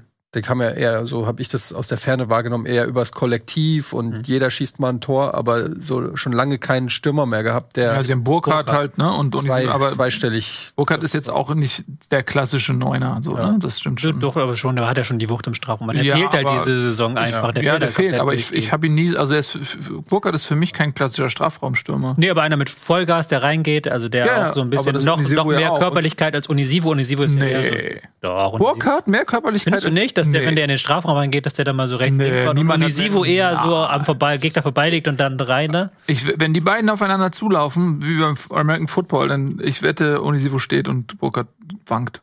Ja? Das ist mein Tipp. Müssen wir nur noch die beiden überzeugen, dass das mal machen. Das ist mal machen, ja. Nein, aber ich meine nur, also das ist äh, die, ja, ich sehe auch diese Ähnlichkeit Mhm. und deswegen auch nochmal zu dem, was du gesagt hast, das ist halt, die, die haben halt in meinen Augen beide eben nicht dieses, dieses klassische. Genau. Ich meinte Box- so einen richtigen Wand, Stürmer. Wandstürmer, so ein hoher, der auch mal die Bälle fest äh, macht. Die kommen, Genau. sind eher für mich hängende Spitzen. Das ist so ein richtiger, Okay, ja, das äh, richtiger äh, Turm da vorne. Da bin ich mal gespannt, weil der ist schon torgefährlich. Ich weiß, dass der nämlich äh, bei der Eintracht lange auf dem Zettel war als Nachfolger für Sebastian Aller, wurde er damals äh, gehandelt. Und äh, das habe ich mir den auch direkt bei Kickbase gekauft für einen Schnäppchenpreis, weil ich Mhm. mir vorstellen, dass er noch das ein oder andere Türchen macht. Wobei ich finde jetzt Mainz nicht so unberechenbar. Die sind halt eine Mannschaft, die gut verteidigen und gut kontern kann, so. Wie ungefähr zehn. Wie Vereine. ungefähr zehn Vereine in der Bundesliga, aber es ist halt nicht so, dass du, also meistens kann man sich das nachher gut erklären, die Mainz-Spiele so. Entweder sie sind halt ins Kontern reingekommen oder halt nicht. Und äh, sie haben ja auch eine relativ stabile Defensive insgesamt, bis auf ein, zwei Ausnahmen in dieser Saison. Ich meinte auch eher so nicht von der Spielanlage, sondern eher so von, von die sind halt so klassische Mittelfeldmannschaft. Ja. Die mal gewinnen sie, mal verlieren sie, äh, haben mit international nichts zu tun, haben mit dem Abstieg nichts zu tun. Und äh, deshalb weiß man auch bei den Spielen immer nie, kann sein, dass Mainz heute richtig gut ist und einen abschießt, kann auch sein, dass Mainz heute mal 4-0 untergeht gegen irgendeinen anderen Verein. Es ist irgendwie so ein, ja, ist halt Mainz. Mainz bleibt Mainz. Die bleiben halt da, werden halt im Mittelfeld wahrscheinlich bleiben. Und wahrscheinlich keine Sendezeit hier bekommen. Weil das muss man aber auch ehrlich sagen. So Mainz ähm, hatten jetzt ein spektakuläres Spiel gemacht am Wochenende. Klar reden wir dann jetzt gleich mal ein paar Minuten mehr drüber. Es passiert ja relativ selten, dass die mal ein spektakuläres Spiel hinzaubern. Mal in Mainz? Nee. Nee, noch nie?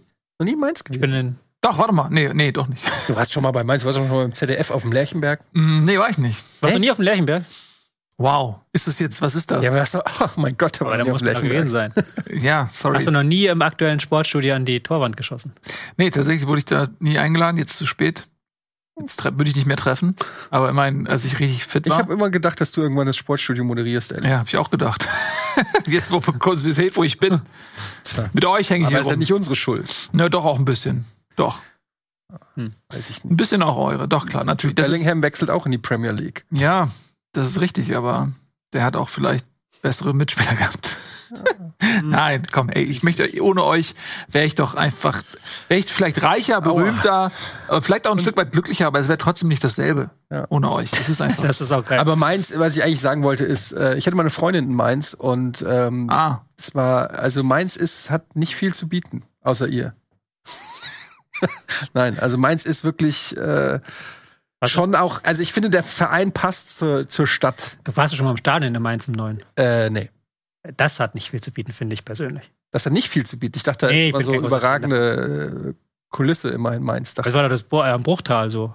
Es ist ja eine Frage, was du magst, nicht? Ist- die haben sich stadiontechnisch verschlechtert. Nee, eigentlich nicht. Also natürlich, das neue Stadion ist natürlich bequemer und schön, aber es ist halt am Arsch der Heide. Es liegt ja wirklich da wirklich am Ende der Welt von Mainz.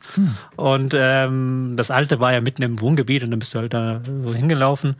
Und ja, das hat halt nicht so viel Seele, aber es hat halt, wie, wie viele von diesen neuen Stadien haben ja, muss man fairerweise sagen, nicht diese Seele wie halt manche alte Stadien. Sag selbst ich als jemand, der relativ wenig Emotionen hat. Aber das Mainz finde ich nochmal einen Ticken, das ist halt so ein, wirklich so ein Klotz im Nirgendwo. Hm. So, das ist ein bisschen wie Paderborn. Paderborn ist, glaube ich, das schlimmste Stadion. die Schiko Arena. Nimm's Ja. nicht persönlich Paderborn, weil, okay, nimm's nicht persönlich, aber das ist einfach kein schönes Stadion. Haben die in Paderborn nicht noch diese riesigen Wände hinter den Rängen? Ja, ja. Das ist halt wirklich, ah, das ist halt wirklich, da hast du wirklich das So eine Chipspackung, wo zu wenig Chips drin Da hast sind. du wirklich das Gefühl, dass du auf einem Containerschiff gelandet bist, aber nicht auf einem, einem der großen, sondern irgendwo in Sibirien und ähm, dann da Öl verschippen musst. Also da hast du immer das Gefühl, gleich kommt jemand von hinten bei dir an und sagt, hier, nimm mal eine, äh, eine Tonne Öl. Wir können mal hier die Top 5 machen, die Top 5 Stadien in Deutschland. Was ist denn, Stadion, Westfalenstadion. Was ist das beste Stadion? Also von- jetzt vom, von Infrastruktur, Style, ja, Fans? alles, müsste man ja, ja müsste man ja alles Klar, was ich da sage. Ja, was du sagst, ist klar, okay. Vor allem jetzt nach dem Ausbau haben wir Aber ich 60 würde- 60.000 äh, 60.000. Als Neutraler würde ich euch insofern beide ja um den Mund streicheln, als dass ich eure beiden Stadien mit reinzählen würde zu den Top 5. Ja, was mir beim HSV, also HSV-Stadion selbst ist cool, aber die Anreise ist so zum Kotzen. Und gestern bin ich rein zufällig vorbeigefahren und ich wusste nicht, dass der HSV spielt. Und habe mich schon geärgert, weil im Navi zeigte plötzlich eine Zeit an, die das Navi normalerweise nicht anzeigt. Ich dachte, was ist denn hier los? Und da sehe ich da die HSV-Fans glücklich, muss man sagen. Ja, ich habe es in den Gesichtern gesehen, ohne auf, äh, aufs Ergebnis zu gucken, wusste ich, der HSV hat gewonnen. Lauter glückliche, nasse HSV-Fans. Und du läufst ja vom Stadion bis du wieder in, in, in, der, in die Gesellschaft dich eingliedern kannst, vergeht ja eine Lebenszeit. Ja, gut. Und dann kommt erst noch, dann bist du erst an einem Punkt, wo du wegfahren kannst. Ich muss aber zugeben, das ist in Frankfurt fast genauso. Bis du am Gleisdreieck bist, wo die Bahnen fahren, läufst du erstmal. Und das finde ich, Aber das ist schöner gelegen. Es ist schöner gelegen. schöner gelegen, aber äh, das hast du aber bei, da hast, da kannst, diesen Kritikpunkt kannst du ja mittlerweile bei so gut wie jedem Ja. Stadion vorbringen. das Das ist ja egal, ob Allianz geil bei den Arena oder. Footballstadien, die sind immer mitten in der Stadt. Da drum ist einfach um das Kreis rund um jedes Stadion ist ein riesengroßer Parkplatz und du fährst einfach an das Stadion ran. In Deutschland ist es meistens immer, du fährst irgendwie so nah wie möglich und dann hast du noch mal eine halbe Stunde Fußweg. Es zum kommt natürlich auch ein bisschen drauf an, wo man wohnt. Ne? Also das Volksstadion ist jetzt auch nicht so weit weg vom Schuss. Also es ist am wunderschönen Volkspark gelegen. Ja, das- wohnt ja niemand.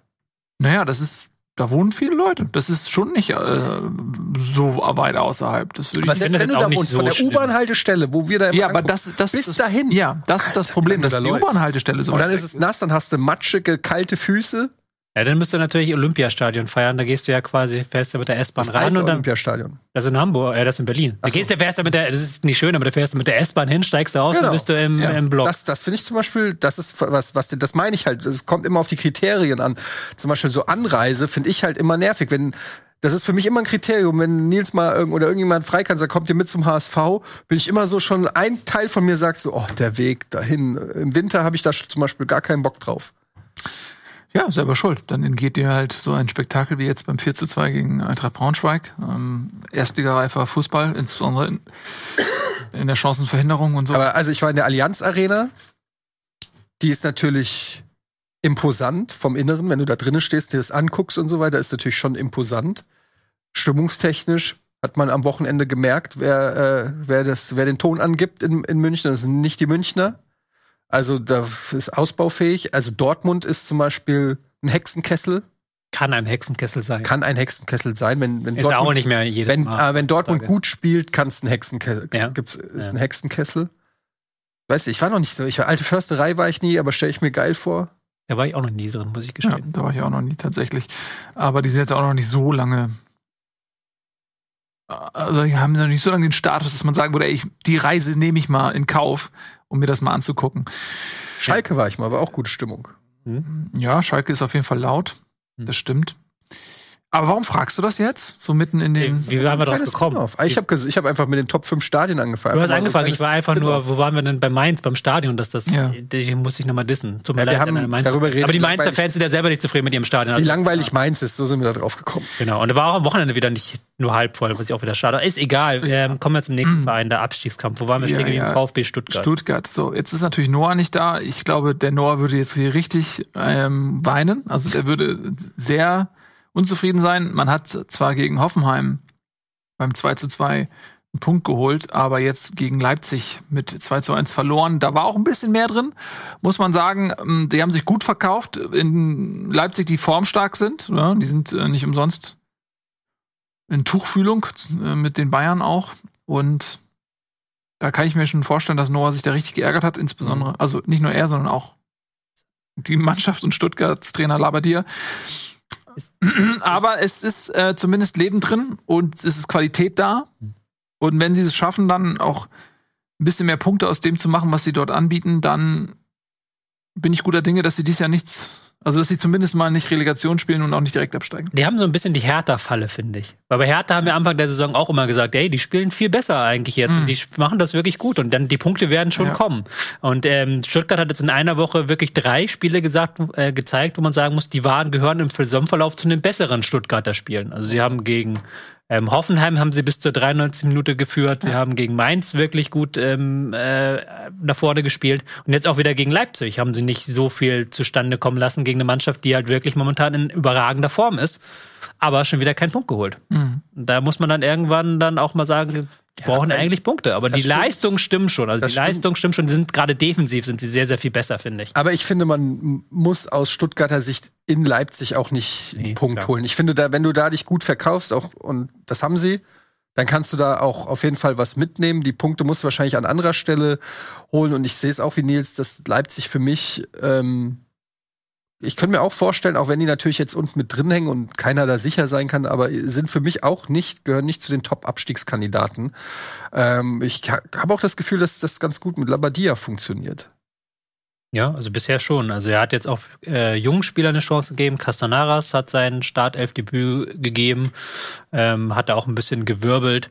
Man hat das Gefühl, dass sie im Pressing, wie schon gesagt, sehr, sehr viel griffiger sind, auch eine sehr viel klarere Idee haben, wie sie das gestalten wollen, ähm, wie sie halt aus diesem ähm, Mischung aus 4-2-3-1, 4-3-3 äh, dem Gegner ähm, früh den Ball abluchsen wollen. Das, das finde ich, ist in seiner Gesamtheit besser geworden. Ähm, offensiv ach, fehlt mir noch der letzte ähm, Eindruck, so von den ersten drei Spielen waren ja auch drei teilweise unterschiedliche Spiele. Ähm, grundsätzlich sind die besser, ja klar, aber du musst halt irgendwann dann Tore machen und auch da wieder die Frage, wer schießt die Tore für, äh, für den VfB? Und du musst ähm, defensiv eben diese kleineren Fehler abstellen, wie jetzt zum Beispiel wieder Müller, der diesen Freistoß, der eigentlich keiner war, muss man fairerweise sagen, zum 1 zu 0. Ja, und Torwartfehler. Aber war ein Torwartfehler auch. Mhm. Da hat, finde ich, muss man auch sagen, ja, darfst du eigentlich nicht pfeifen, weil es war, finde ich, ein fairer Zweikampf. Aber wenn dann ein Freistoß aus 30 Meter kommt, so kannst du doch einfach halten. Dann würde heute Sagen jetzt keiner so, mehr drüber reden. Kobel hätte ihn früher noch gehalten. Ja, Vermutlich. Wenn man sich Vermutlich, anguckt, wie ja. der gespielt hat, kommen wir gleich zu.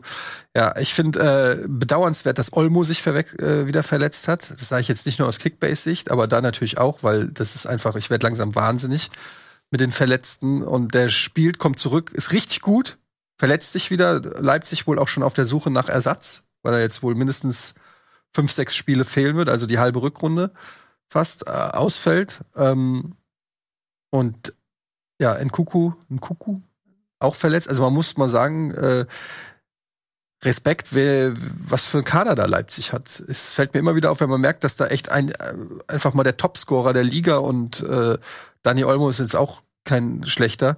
Verletzt und trotzdem überlegst, was die für eine Saison spielen, was die da immer noch für Leute auf dem, auf dem Platz haben an Talent. Jetzt holen sie wieder welche.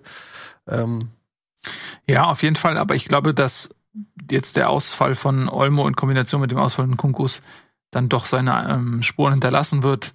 In der Bundesliga kannst du das vielleicht noch eher kompensieren. in, der Champions League. in der Champions League sind das auch Unterschiedsspieler.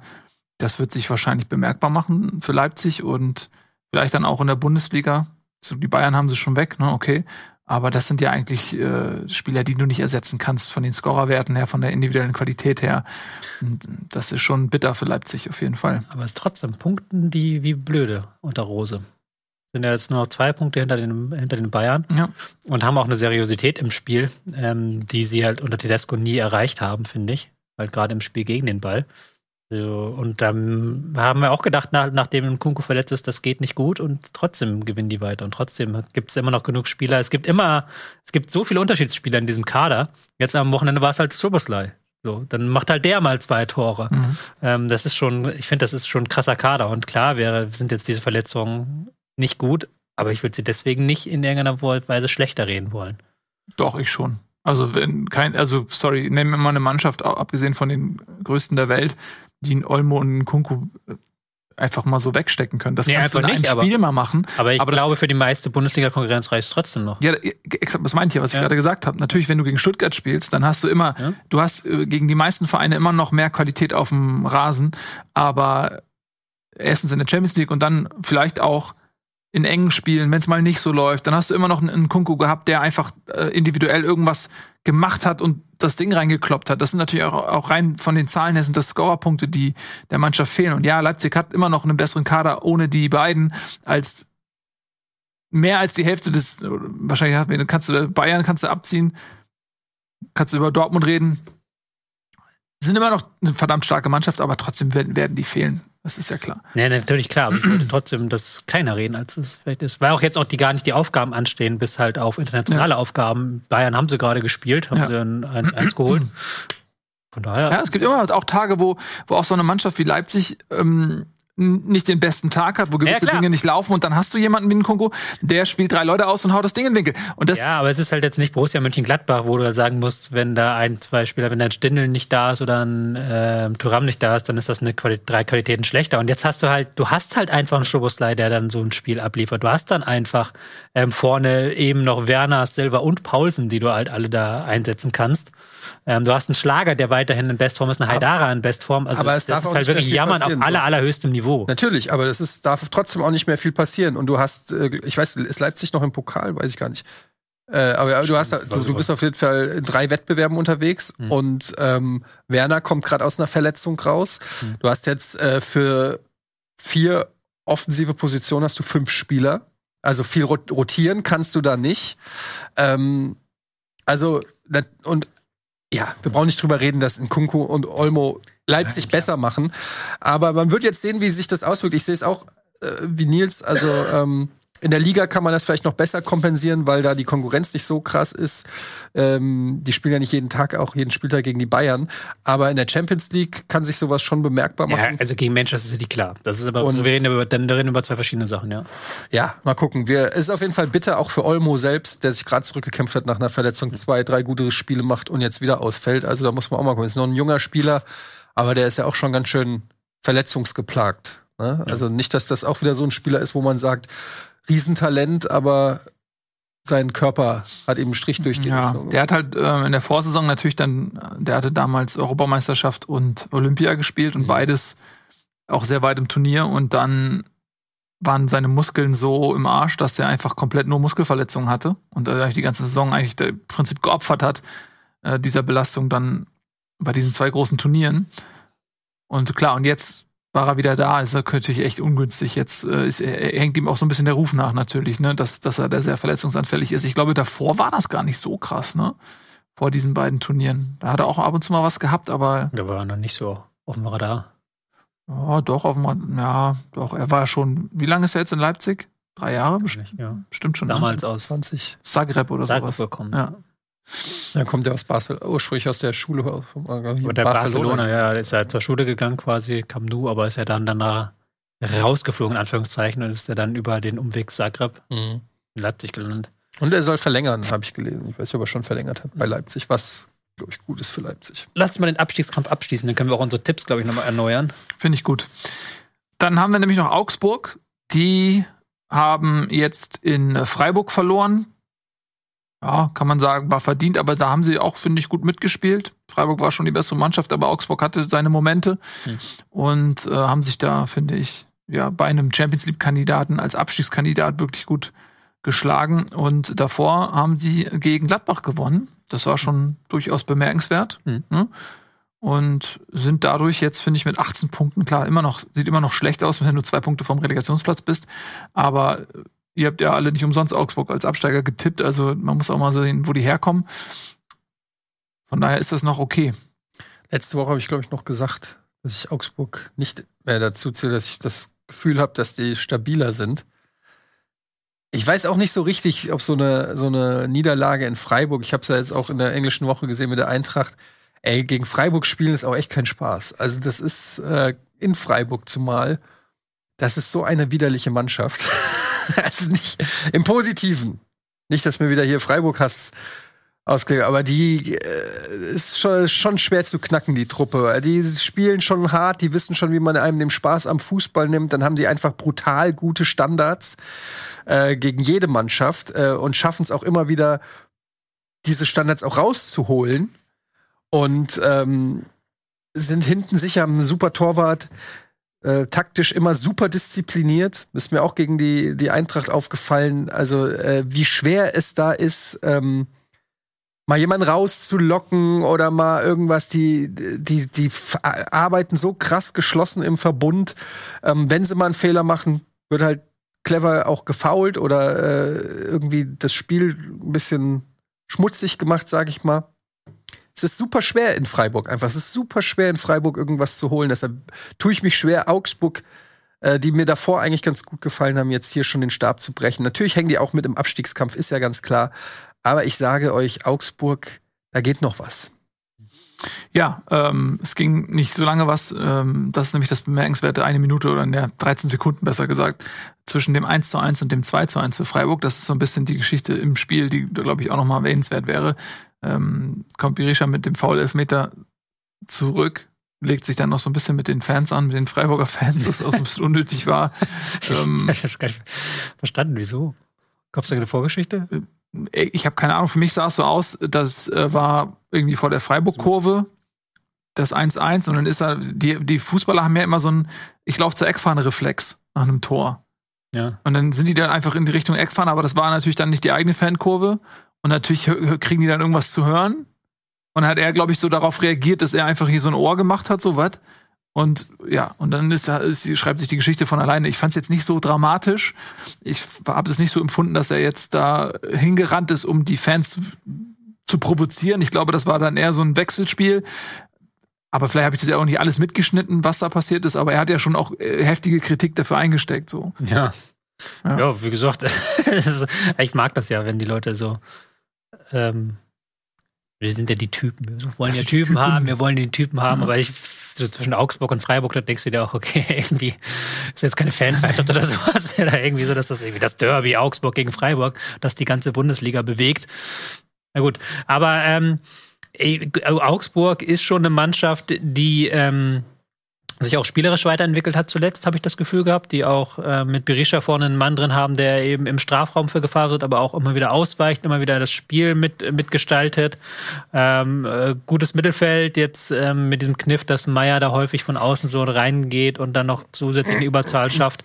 Aber jetzt auch wieder gegen Freiburg gut mitgehalten. Also deswegen Augsburg sehe ich jetzt auch nicht so schlimm, wie ich es vor der Saison getan habe. Mhm aber du weißt natürlich nie, bla bla blub, aber grundsätzlich sind die Leistungen im Vergleich zu den anderen unten drin momentan wirklich mehr als ordentlich. Mhm. Und ähm, sie haben sich ja nachher auch noch beschwert, dass sie einen Elfmeter gehabt hätten, gerne beim Stand von 2 zu 1. Ähm, also in dem Spiel haben sie wirklich gut mitgehalten. Ja. So, dann kommen wir jetzt mal äh, kurz zu Hoffenheim. Die sind im Jahr noch im Abstiegskampf. Und das ist so ein bisschen überraschend, weil ich hatte eigentlich vor der Saison gedacht, oh, das ist ein ganz guter Fit jetzt so zwischen äh, Breitenreiter und Hoffenheim. Das passt. Das sind beides so stille, introvertierte Instanzen. Irgendwie. Hoffenheim und Breitenreiter. Und das äh, scheint nicht so zu funktionieren, wie ich mir das gedacht habe. Denn ich habe immer gedacht, okay, diese fehlende Konstanz, das ist genau das, was, was Hoffenheim wirklich fehlt, um auch mal irgendwie international zu spielen. Und jetzt ist es fast noch schlimmer als vorher unter Höhnes. Drei Punkte vom Relegationsplatz. Das ist mit der Qualität, die Hoffenheim hat, viel zu wenig. Und sie haben jetzt auch gegen Gladbach 4-1 verloren. Ja, das klingt erstmal deutlich. Aber auch da haben sie Phasen gehabt, wo sie ihre Klasse einfach auch gezeigt haben. Aber es reicht dann nicht. Dann kommen sie, ans, kommen sie noch zum 2 zu 1 und dann Postwenden, zack, macht äh, Gladbach dann den Sack zu. Die haben eine Qualität, aber das reicht irgendwie nicht. Und das ist, deswegen werde ich aus Hoffenheim nicht so schlau. Weil eigentlich so von den Anlagen und auch von der Spielweise sagst du, okay, die spielen mal so wirklich Platz 7 mit oder so, ne? Also eigentlich alles wie immer, oder? Ja, aber also, also, aber, Hoffenheim. aber noch ein bisschen schlechter eigentlich so. Es ja, aber also ich meine vor allen Dingen also sie spielen jetzt im, im DFB-Pokal in Leipzig. Kann natürlich gut sein, dass du aus dem Pokal rausfliegst. Dann auswärts in Bochum. Das musst du eigentlich gewinnen, wenn du gegen Bochum verlierst und dann als nächstes gegen Leverkusen. Dann geht es auch um, die, äh, um den Job von André Breitenreiter, meiner Meinung nach. Also, weil es nämlich genau so ist, wie du gerade gesagt hast, dass äh, man nicht zufrieden sein kann momentan mit, äh, mit dem Absteigen von, von Hoffenheim. Hoffenheim ist für mich kein Top 6 oder Top 7 Verein unbedingt aber einer, der zumindest auf Tuchfühlung ist. So. Ähm, und sich eigentlich eher nach oben orientiert als nach unten. Ähm, und da ist schon die Frage, warum klappt das unter Breitenreiter nicht? Der ja eigentlich auch einen sehr guten Ruf als Trainer hat. Ja, also ich weiß halt nicht, ob diese ganze Grundidee von Breitenreiter nicht falsch war. Also ich hatte das Gefühl, dass Dietmar Hopp sich wieder im Sommer sehr stark eingemischt hat, dass er halt da jetzt wieder ähm, seine Mannschaft auf Kurs bringen wollte. Das ist, glaube ich, nie so ein gutes Zeichen, wenn dann der alte Mann nochmal kommt und sagt, ich will jetzt eine kampfstärkere Mannschaft sehen und irgendwie diese diese Tugenden. Weil dafür steht Hoffenheim ja auch irgendwie nicht und das passt auch nicht so richtig zum Kader. Und sie kriegen auch die erhoffte Defensivstärke, für die ja eigentlich ein ähm, Breitenreiter als Trainer auch steht, die kriegen sie nicht auf den Platz. Also sie haben die komplette Innenverteidigung gefühlt ausgetauscht, eigentlich die komplette Abwehr ausgetauscht. Brooks ist noch gekommen. Brooks ist noch gekommen jetzt. Ähm, Kabak ist ja Dolberg. Ja, Dolberg vorne drin, aber Vorne, ja. Kabak war ja, glaube ich, im Sommer gekommen, wenn ich das richtig bekomme. Soki auch nicht, nicht so lange da. Also da haben wir die komplett ausgetauscht und trotzdem schafft dann Stindl dreimal mit so einem relativ einfachen Pass auf Hofmann die gesamte Abwehr auszuhebeln. Mhm. Das sind ja die Dinger, die dir eigentlich nicht passieren dürfen. Und gleichzeitig kriegen sie dieses offensive Potenzial nicht in den Strafraum rein. Äh, Kramaric nicht in der überragenden Form ist jetzt keine Riesenüberraschung, wenn du bedenkst, dass der halt bis zum Ende die WM mitgespielt hat und auch Ja. in wirklich leitender Funktion mitgespielt hat. Ähm, Dolberg noch nicht drin, Ole Bischof, klar, 17-Jähriger, aber der hat schon einige geile Moves gezeigt, aber trotzdem kannst du jetzt nicht alles auf einen 17-Jährigen abschieben, so. Baumgartner sticht noch nicht. Ja, vielleicht sticht noch nicht, der spielt ja seit Ewigkeiten. Nee, aber ich meine, na gut, der ist 23. Ne? Ja, gut, aber der ist ja seit Ewigkeiten das, das Aber Talent das- und der hat ja immer so eine Schwank, der ist ja wie, der ist Genau. verkörpert Hoffenheim so ein bisschen, weil der hat eine Genialität, manchmal in seiner Aktion krass, aber Aber in schwankt dieser halt Saison, meine ich, extrem. hat er noch nicht viel gezeigt. So, Ja, das schwankt halt das- extrem in allen Leistungen. Aber die, ähm, für das, was sie machen wollen eigentlich, ist es Ballbesitzspielen, gab es keine Verbesserung im Vergleich zur vergangenen Saison und ähm, waren da noch, gehörten da noch zu den spielstärkeren Mannschaften und aber sie haben keine neuen Qualitäten gewonnen. Also sie haben Okay, hat den immerhin schon vier Tore, vier Assists. Ich habe ein bisschen recht. das Baumgartner ist halt wirklich von Woche zu Woche mal eine Wundertüte. Ja. Hat am Wochenende, glaube ich, auch einen Assist ver zu verbuchen gehabt. Aber ähm, wie gesagt, sie haben halt nicht, die haben diese alte Spielidee abgeschafft, so gesagt, wir wollen jetzt mit Breitenreiter was Neues machen, aber das Neue funktioniert halt irgendwie nicht so richtig. Ich weiß nicht, ob das noch mehr Zeit braucht oder ob das halt irgendwie auch nicht richtig zum Kader passt. Wenn du halt Mhm. Kramaric hast, wenn du einen Angelino als Linksverteidiger hast, dann diese relativ spielstark, aber defensiv anfällige Viererkette, äh, Fünferkette meistens, dass du dann Ja, die Idee schon mit dem Angelino, der hat in, in Leipzig auch als äh, Schienenspieler in der Fünferkette, finde ich, so seine besten Momente gehabt. Sehr, sehr torgefährlich. Dann, also der ist für mich eigentlich gar nicht so ein klassischer Verteidiger in der Viererkette, sondern das ist, der gehört schon, finde ich,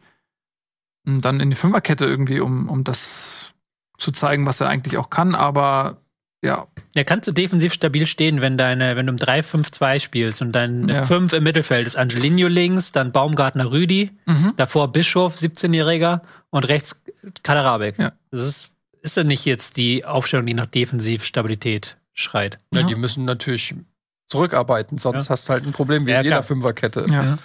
Aber ähm, also wenn ich das erstmal lese, denke ich mir so Dolberg, Kramaric, Angelino, Baumgartner, gut, Bischof kenne ich jetzt nicht, Kaderabek, Rudi Brooks, Ensoki, Kabak, das klingt jetzt nicht wie eine Mannschaft, die sich eher nach unten orientieren sollte. Das ist das, was ich meine. Also das sind Spieler, wo ich sagen würde, ja komm, dann machen wir dem mal ein Angebot. Also das ist jetzt nicht so, das ist keine Gurkentruppe. Da, ich finde, da muss man Baumgartner, äh, Baumgartner sag ich jetzt schon, äh, Breitenreiter mal hinterfragen, warum es mit dieser Truppe nicht klappt. Hat jetzt, wie gesagt, im, im Winter auch noch mal zwei, äh, haben sie noch jemanden geholt außer, äh, außer Brooks, und, und Dolberg. Dolberg. Das sind jetzt schon mal zwei. Es ist schon mal mehr als die gesamte andere Bundesliga gefühlt. Ja, aber das sind ja vor allem keine billigen Spieler. Das sind schon Spieler, die auch wieder Geld kosten. Ähm, da muss jetzt auch mal dann was kommen. Und dann zu Hause vier Tore gegen äh, Gladbach, die bislang jetzt auch noch nicht äh, geglänzt haben, ist schon.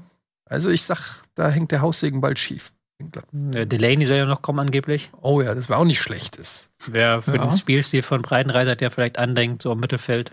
Ja Delaney so. Gerade jetzt am Wochenende hatte man ja riesige Probleme im Mittelfeld halt mit einem Stindel, der sich da wieder hat reinfallen lassen und von dort dann eben den Hofmann Mhm. bedienen konnte. Also insofern vielleicht nicht der schlechteste Transfer dann. Das stimmt. Und man muss auch bei Hoffenheim sagen, äh, das sage ich jetzt mal aus dem Bauch raus, äh, ich glaube, meine, die haben über Jahre immer eine sehr, sehr positive Transferbilanz gehabt. Hm. Also das ist, klar, die haben diese Anschub-Geschichte überhaupt gehabt, brauchen wir jetzt nicht drüber reden, wo sie herkommen und so weiter und so fort, aber dann ab einem gewissen Zeitpunkt haben die eigentlich jedes Jahr einen Transferplus gemacht und meistens auch einen sehr ordentlichen, soweit ich das weiß. Vielleicht täusche ich mich bei ein, zwei Jahren, aber sie haben echt viel generiert, sodass da eigentlich auch Geld vorhanden sein müsste, dann, um auch nochmal was nachzulegen. Gut.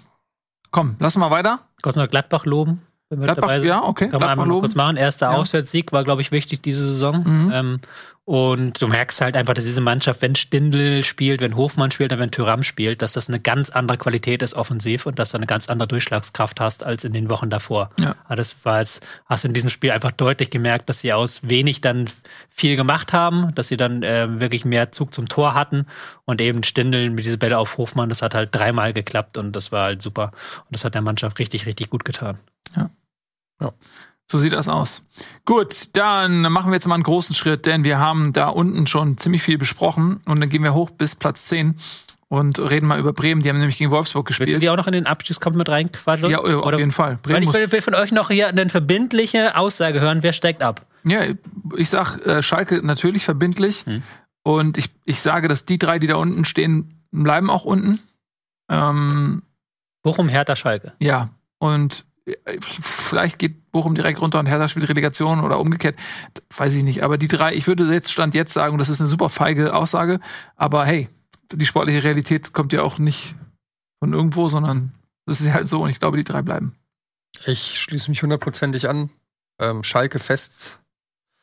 Fester Abstieg steht fest für mich und fester Abstieg rede ich. Und ähm, Hertha Bochum, ja gut, wer da jetzt auf die Relegation kommt, kann auch sein, dass, wie gesagt, Hertha noch Relegation schafft, aber oder Bochum direkt abschließt. Oder Stuttgart Relegation würde auch, würde ich auch nicht ausschließen. Stuttgart, aber Stuttgart außer, äh, Hm. sind für mich stab zu, stabiler als die anderen drei. Deshalb sage ich auch Bochum, Hertha, Schalke. so, Und ich glaube auch, dass sie alle absteigen. Ich glaube auch, wer auch immer Relegation spielt, auch absteigt. Na, da warten wir noch ab. da warten wir noch mal ab, ja. Also ich habe ja vor der Saison, habe ich glaube ich gesagt, Hertha, Bochum direkt und dann Augsburg äh, Relegation. Ich würde, glaube ich, nur Bochum gegen Schalke austauschen. Also ich würde immer noch da bleiben. Ich würde sagen, Augsburg bleibst du? Augsburg bleibe ich auch, ja. Ich glaube, Bochum traue ich noch irgendwie was zu und Augsburg habe ich vor der Saison gesagt, bleibe ich dabei. Und dahinter dann Hertha und Schalke.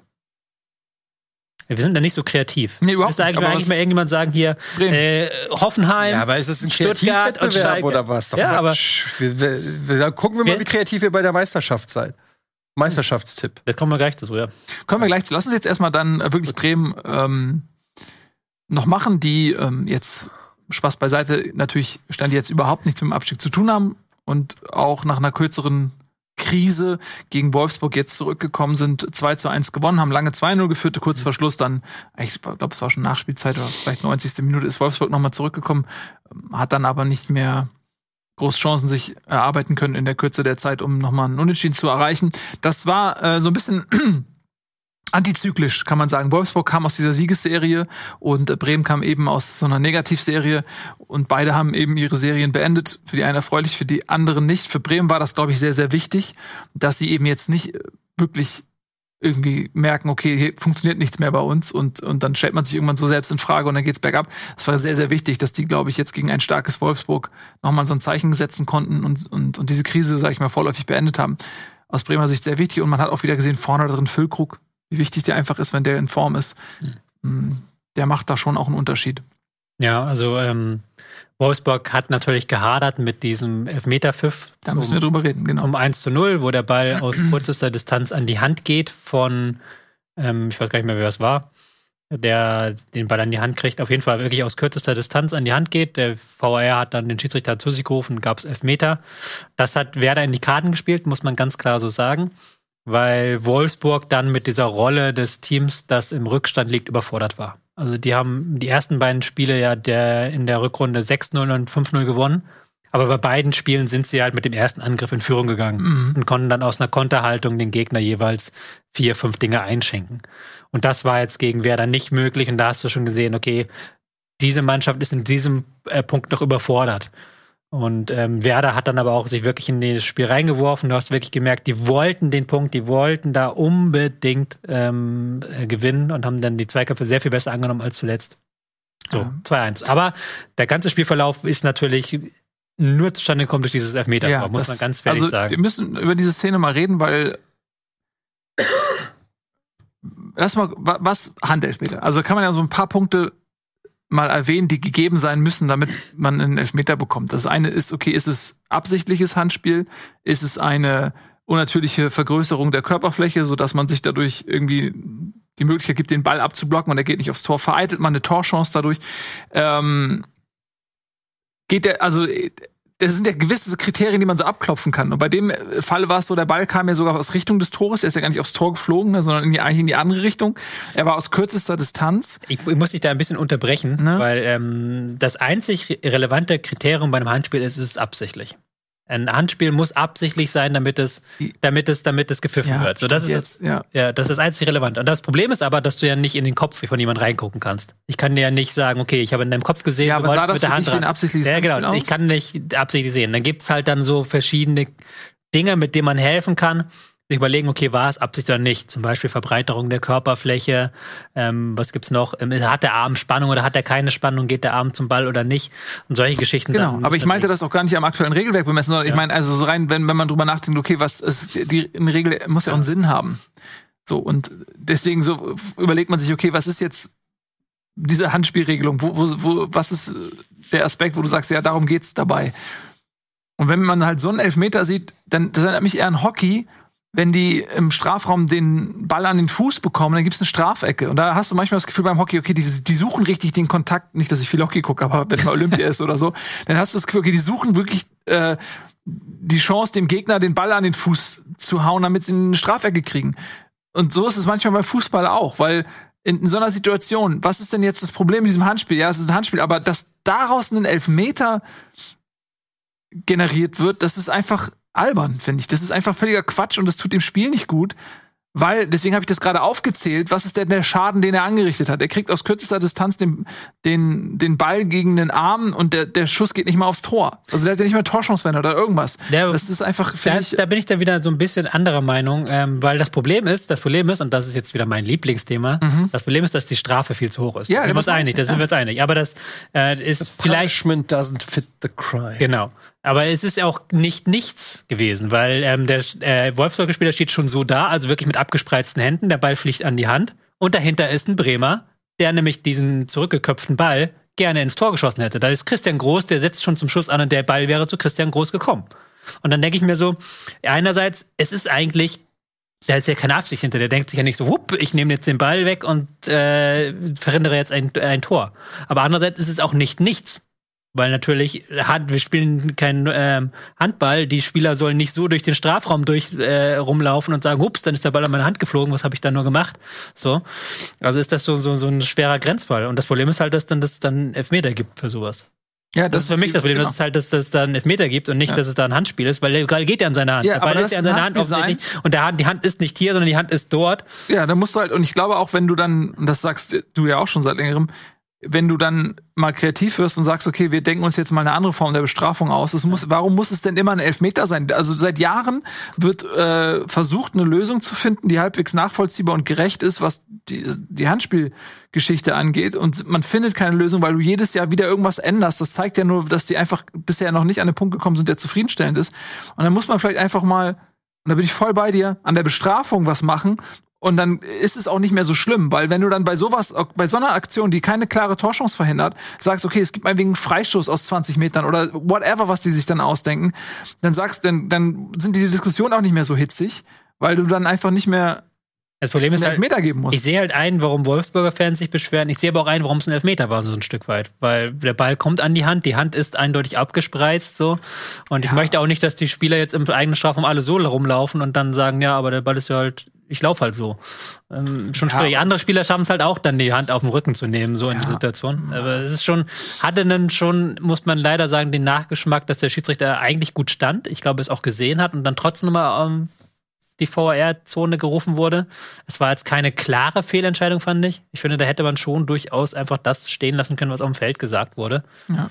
Und das, das finde ich immer, naja gut, ich finde das mit diesem klarer Fehlentscheidung und so, das finde ich immer, entweder ist falsch oder ist richtig. Für mich ist das eine Eins oder eine Null und nicht eine, mal gucken, ob das jetzt eine, weil wer entscheidet denn, ob was eine klare Fehlentscheidung ist? Und das ist schon wieder, sind wir schon wieder so am Definieren von Wörtern.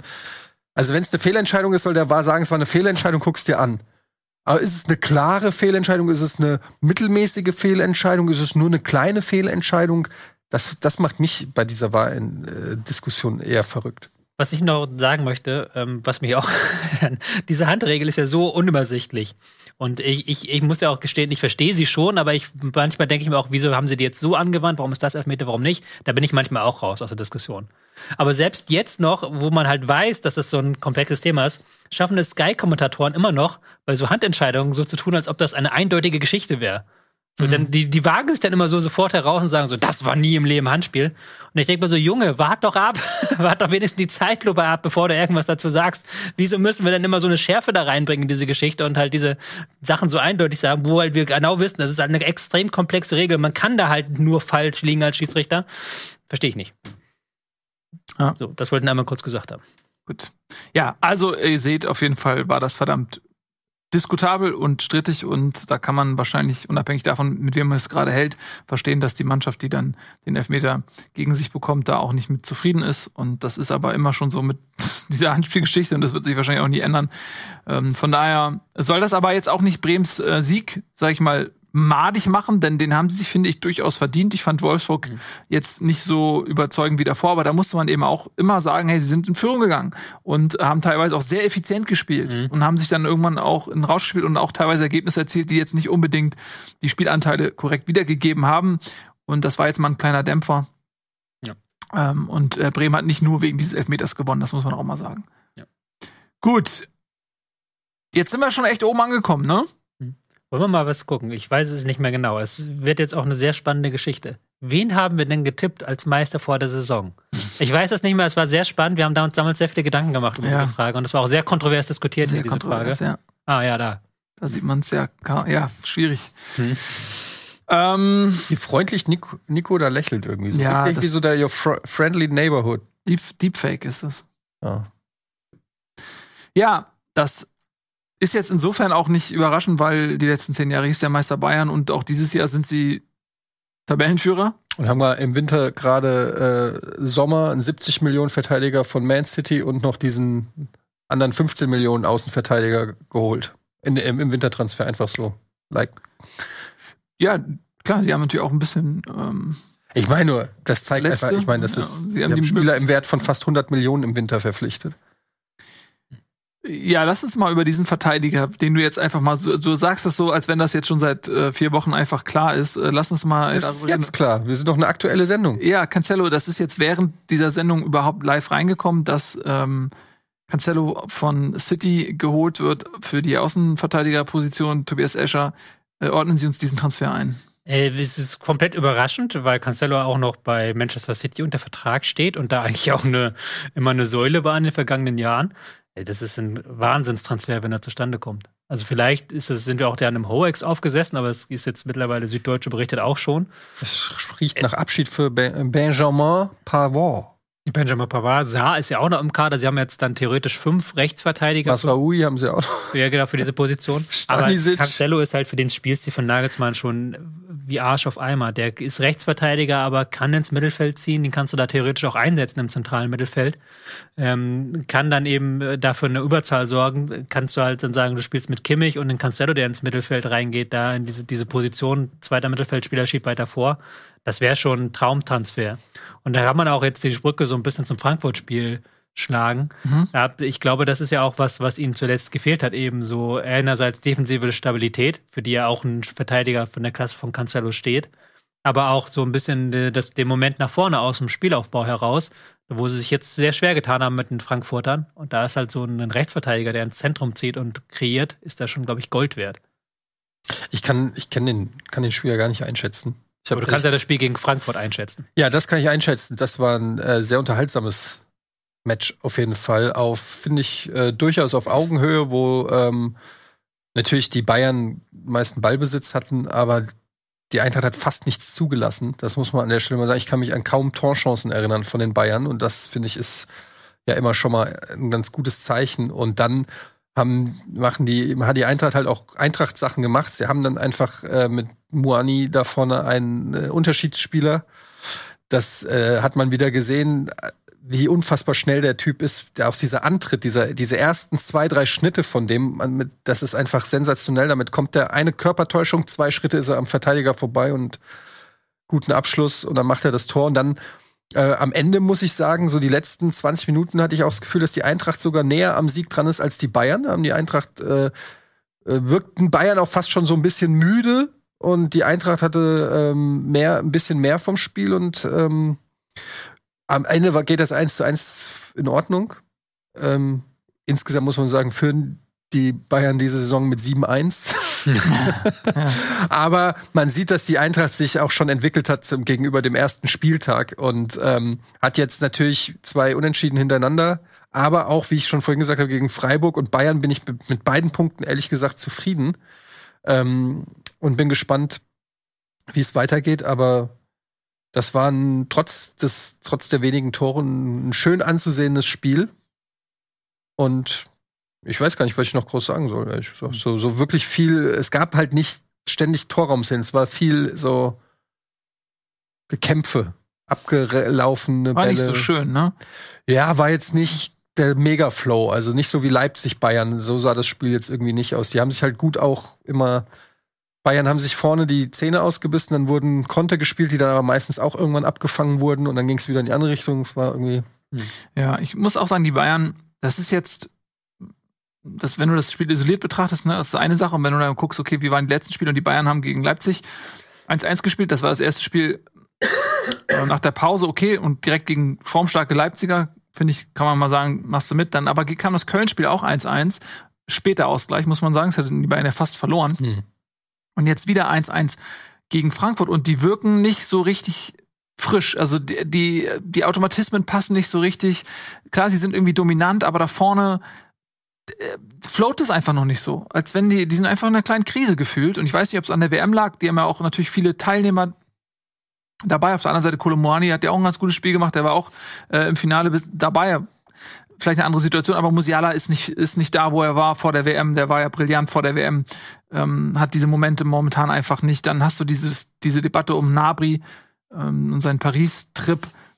So, Coman ist nicht der Unterschiedsspieler. Sané hat jetzt das Tor gemacht, okay, aber auch da ist nicht, ist nicht in Topform. Choupo-Moting hat vor der WM einfach alles getroffen. Ne? Er hat natürlich auch viele Tore gemacht, wo du einfach denkst, okay, natürlich geht er jetzt noch rein und prallt ihm dann irgendwie hinten von der Hacke, obwohl er es gar nicht gesehen hat, ab und geht rein und solche Sachen. Ähm, der ist auch nicht äh, ganz da, wo er vor der WM war, meiner Meinung nach. Hinten, du hast auch ein paar Verletzten. Hernandez war gut drauf vor seiner Verletzung. Der fehlt ein Pavard, der ähm, offensichtlich sehr wechselwillig ist der reißt auch eine Lücke, weil natürlich qualitativ zwischen dem Pavard in Bestform und einem Stanisic, da klafft auch schon qualitativ eine Lücke. Nicht umsonst kommt jetzt der Transfer, den wir gerade angesprochen haben, äh, von Cancelo zum, zu den Bayern, der dann auf dieser Rechtsverteidigerposition diese Lücke schließen soll, die dann eben ein Pavard hinterlässt. Ähm, ja, die wirken einfach nicht in Bestform gerade und dementsprechend sind dann auch vielleicht diese drei Niederlagen, äh, diese drei Unentschieden, die sich wie eine Niederlage anfühlen, auch ein Stück weit zu erklären. Mhm.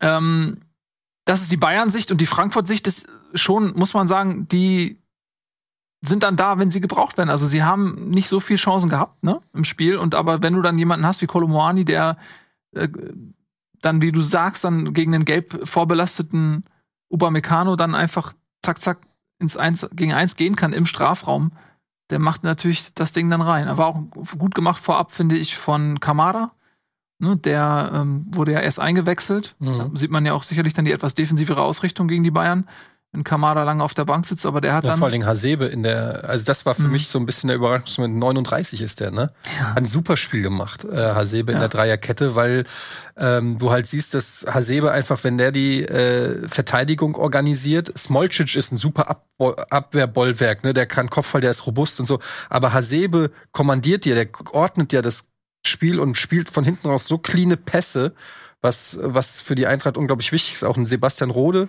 im Mittelfeld, der mhm. ja auch schon gegen Freiburg, dann wurde das Spiel ja erst besser, als, als Rode eingewechselt wurde. Ähm, das sind nochmal so zwei Faktoren, äh, wo man, äh, wo man auch gegen die Bayern gesagt hat, okay, wir, und Buta auf rechts ist auch die, äh, du hättest ja auch, äh, weiß ich nicht, Knauf wieder auf rechts spielen können und Lenz auf links oder so, aber Buta ist auch die eher defensivere Variante. Ähm, das hat Glasner schon clever, also hat gut aufgestellt, finde ich. Er hat mich überrascht. Mit, mit Hasebe hätte ich nicht gerechnet. Ähm, und hat da die Bayern gut durch, durch, durch dieses, dadurch, dass Hasebe in der Dreierkette gespielt hat, Hatte man ein anderes Eröffnungsspiel, wäre das ein Smolcic gewesen, hätten die viel mehr Bälle einfach weggeschlagen und mhm. die Bayern, Bayern, hätten eine Angriffswelle nach der anderen gespielt. Das war, hat gut funktioniert. Ähm, ja. Ich mhm. finde die Bayern systematisch momentan nicht so gut. Also ich tue mir immer schwer damit, die, das genaue System zu erkennen, genau schwer damit zu erkennen, welche Spieler sollen in welcher Spielphase, in welcher Spielsituation wo stehen. Hast du sehr viel improvisiert, das habe ich das Gefühl. Vielleicht ist es zu komplex für mich, kann ja auch immer sein. Ähm, das kann ich mir nicht vorstellen. Doch, das, das, das, passiert auch häufiger. Aber es ist halt nicht so sauber, wie du, wenn du zum Beispiel jetzt in der Winterpause habe ich dann notgedrungen für Premier League geguckt und dann siehst du Arsenal und City, die schon sehr, sehr sauberes Positionsspiel hast, wo du halt wirklich immer mit äh, Vorlauf wissen kannst, okay, wenn der Ball beim rechten Verteidiger ist, dann wird der linke, rechte Außenstürmer in die Mitte ziehen. So solche, solche Automatismen, die hast du bei den Bayern momentan nicht so in dieser extremen Form, finde ich. Ähm, mhm. Kann an mir liegen, kann aber auch daran liegen, dass es momentan halt wirklich nicht da ist. Also, dass sie momentan wirklich da viel improvisieren müssen und auch improvisieren tun. Und das erinnert mich so ein bisschen an diese Phase, die wir ja schon mal hatten, diese Saison, wo sie ja schon mal die Krise hatten im Herbst, wo dann nachher Chupomoting wie der äh, Phönix mhm. aus der Asche kam und dann die Mannschaft getragen hat. Bin ich gespannt, was jetzt die Lösung dafür ist, für diese, für diese Krise, in der sie momentan sind. Weil sie ja eben sie haben zwar viele Schüsse, aber sie haben nicht die Riesenchancen, auch schon gegen Köln nicht. Auch schon gegen mhm. Köln haben sie halt lange gebraucht und dann Kimmich mit diesem Fernschuss. Und das ist nicht das Bayern, was man kennt, wo man weiß, okay, wenn der Gegner tief steht, dann kriegen sie trotzdem halt ihre drei, vier, fünf Riesenchancen. Das haben sie momentan nicht so. Genau. Aber wir haben auch drüber geredet. Ich weiß noch, dass wir drüber geredet haben. Vor der, vor der WM haben wir gesagt, mal gucken, wie sich das auswirken wird auf die Mannschaften, die viele Nationalspieler äh, stellen. Und ähm, wir erinnern uns daran, dass Kimmich gesagt hat, nach dem Ausscheiden der deutschen Nationalmannschaft, das knabbert äh, an ihm und das muss er erstmal verdauen. Und Kimmich ist nicht in Topform. Müller scheint nicht in Topform zu sein. Musiala ist nicht in Topform.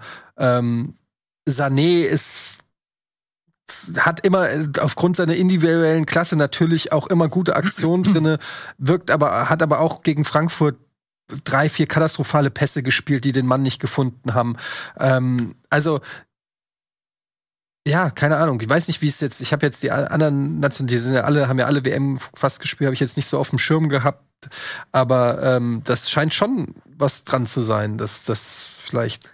Aber ironischerweise hat ja zum Beispiel ähm, ein, die Eintracht hatte ja weniger WM-Fahrer, klar, aber die WM-Fahrer, die sie hatten, sind weitergekommen. Na gut, so. die waren auch alle. Muani, ja, Muani Lindström, äh, So. Äh, Jakic war ja auch noch sehr ja, lange der hat jetzt Turnier. Nicht, der nicht gespielt. Ja gut, aber der war auch sehr lange im Turnier. Kamada war mit Japan länger im Turnier. Ähm, da waren schon einige auch dabei. Ah, Kamada ist auch außer Form zurzeit. Ja gut, Kamada stimmt. auch nicht. Aber Muani zum Beispiel ja gar nicht. Ja, das ist ja, wieder, ist ja sehr, sehr individuelle Frage, weil ich damit einfach Ja, das stimmt natürlich. Es ja. wird auch nicht 100% für jeden Spieler gelten. Ja. Ähm, Muani muss man aber auch sagen, nachnominiert, der war äh, der komplett im Hype wahrscheinlich und der Typ steht momentan auch äh, im Saft einfach. Der hat noch nicht mhm. äh, so viele Spiele, auch die Saisons davor, das geht ja auch immer, hat ja auch, glaube ich, Glasner auf einer Pressekonferenz gesagt, die spielen äh, EM, dann spielen sie Nations Cup, dann Dings, dann äh, Champions League, dann haben die drei Wochen Urlaub, dann geht's wieder in die Mühle. Ähm, das ist einfach auch schon krass. Gerade laufen die NFL äh, Playoffs, die spielen, wie, wie lange geht so eine NFL-Saison? Weiß ich nicht. Hm, geht nicht so lang. Geht nicht so lang. Nee. Ja, ne? ja weniger Spiele, aber die sind ja intensiver. So das mag ja sein, aber trotzdem, so ein Fußballer ist, die spielen die ganze Zeit. So ein Kimmich, der spielt, der, der macht zwei Wochen Pause oder drei Wochen und ist ansonsten immer auf, äh, also das ist irgendwann, glaube ich schon, dass das auch den einen oder anderen Spieler ja, in seiner Form. Also es ja, es fällt schon auf, dass zum Beispiel Union extrem frisch wirkt, dass Köln extrem frisch gewirkt an den ersten beiden Spielen. Also Teams, die wirklich gar keine WM-Fahrer hatten, keine nennenswerten. Und Plus englische Woche jetzt auch noch. Ja, genau, mit der englischen Woche, genau. Und äh, halt Bayern nicht so frisch gewirkt hat. Dortmund kommen wir auch noch zu. Die haben auch für mich nicht unendlich frisch gewirkt in diesen Spielen. Und ich finde halt. Das merkt man schon ein bisschen ein Stück weit. Aber es ist, ich würde es nicht als alleinige Erklärung für die Bayern herhalten. Nein, natürlich nicht. Aber wir sind ja so ein bisschen auf Suche. Und wenn man dann guckt, ich finde, die Bank der Bayern ist nicht so krass, wie sie vielleicht auch schon mal war. Da, klar sind da auch Verletzungen dabei, wie jetzt weiß ich nicht, Goretzka, Mané, äh, Mané Goretzka, Hernandez. Da, Hernandez das sind, das sind Weltklasse-Spieler, die momentan nicht stehen. Äh, du wechselst einen Grafenbecher der sicherlich ein Riesentalent ist, aber jetzt ja noch nicht zur äh, zum sicheren zweiten Ans oder zur, zur sicheren Startelf theoretisch gehört. Nabri, okay, ist was anderes, aber ein Tell, ein Sabitzer, äh, das ist nicht die Qualität. Ähm, die, und dann hast du Ibrahimovic, weiß nicht mal, wer das ist. Also ich weiß, wer Ibrahimovic, aber das ist nicht Slatan. Äh, Pavard, okay, Blind, Wanner auf der Bank, das sind ja jetzt alles auch nicht, das ist nicht das gleiche Niveau. Also die Bayern, deshalb haben sie ja jetzt auch im Winter viel Geld nochmal in die Hand genommen. Hm. Aber was bedeutet das, und das ist nämlich die Frage, wenn wir jetzt mal auf die Tabelle gucken, was bedeutet das denn für die Meisterschaft und für den Meisterschaftstipp? Das ist, ist ja die spannende Frage. Hat jetzt irgendjemand die Eier zu sagen, die Bayern werden dieses Jahr nicht Meister. Ja, aber du da musst nicht nur die Eier haben zu sagen, die Bayern werden nicht Meister, sondern du musst auch die Eier haben zu sagen, wer es wird. Das stimmt. Mhm. Also, wenn du jetzt natürlich guckst, wir haben erstmal einen Wettbewerb. Das kann man Das ist schon mal geil. Ähm, äh, feststellen, dass wir bis Frankfurt im, im Prinzip, würde ich sagen, haben wir noch einen Meisterschaftswettbewerb. Und das sage ich nicht nur aufgrund der Tabellensituation, sondern auch aufgrund der Qualität der Vereine ich, für mich ist äh, von den sechs da Frankfurt noch am unterbewertetsten, was die Punkte angeht. Ich glaube, dass sie ähm, Freiburg und Union auch noch hinter, hinter sich lassen können, Frankfurt, von der Qualität in der Mannschaft. Und wenn man bemisst, wie intakt die Mannschaft ist und wie, wie klar sie wirkt. Ähm, aber ich sehe Leipzig auch im Windschatten, sag ich mal.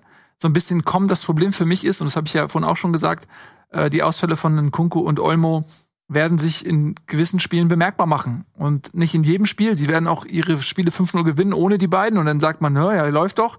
Aber ich bin der Meinung, so eine Qualität, und das haben wir gerade bei Bayern ja auch besprochen, du kannst so eine Qualität auf, äh, auf Dauer nicht ersetzen. Wenn das egal wäre, ob die spielen oder nicht, dann wären sie nicht so wertvoll. Und es ist nicht egal. Und deswegen wird das für Leipzig noch bemerkbar sein. Ähm, aber, aber ich bleibe trotzdem bei Bayern. Ich bin, ich bin konservativ und ich sage, die Bayern haben jetzt eine Krise. Sie haben trotzdem gegen Frankfurt und Leipzig zwei Verfolger über die wir gerade sprechen, unentschieden gespielt, obwohl sie diejenigen sind, der, denen wir gerade die Krise attestieren.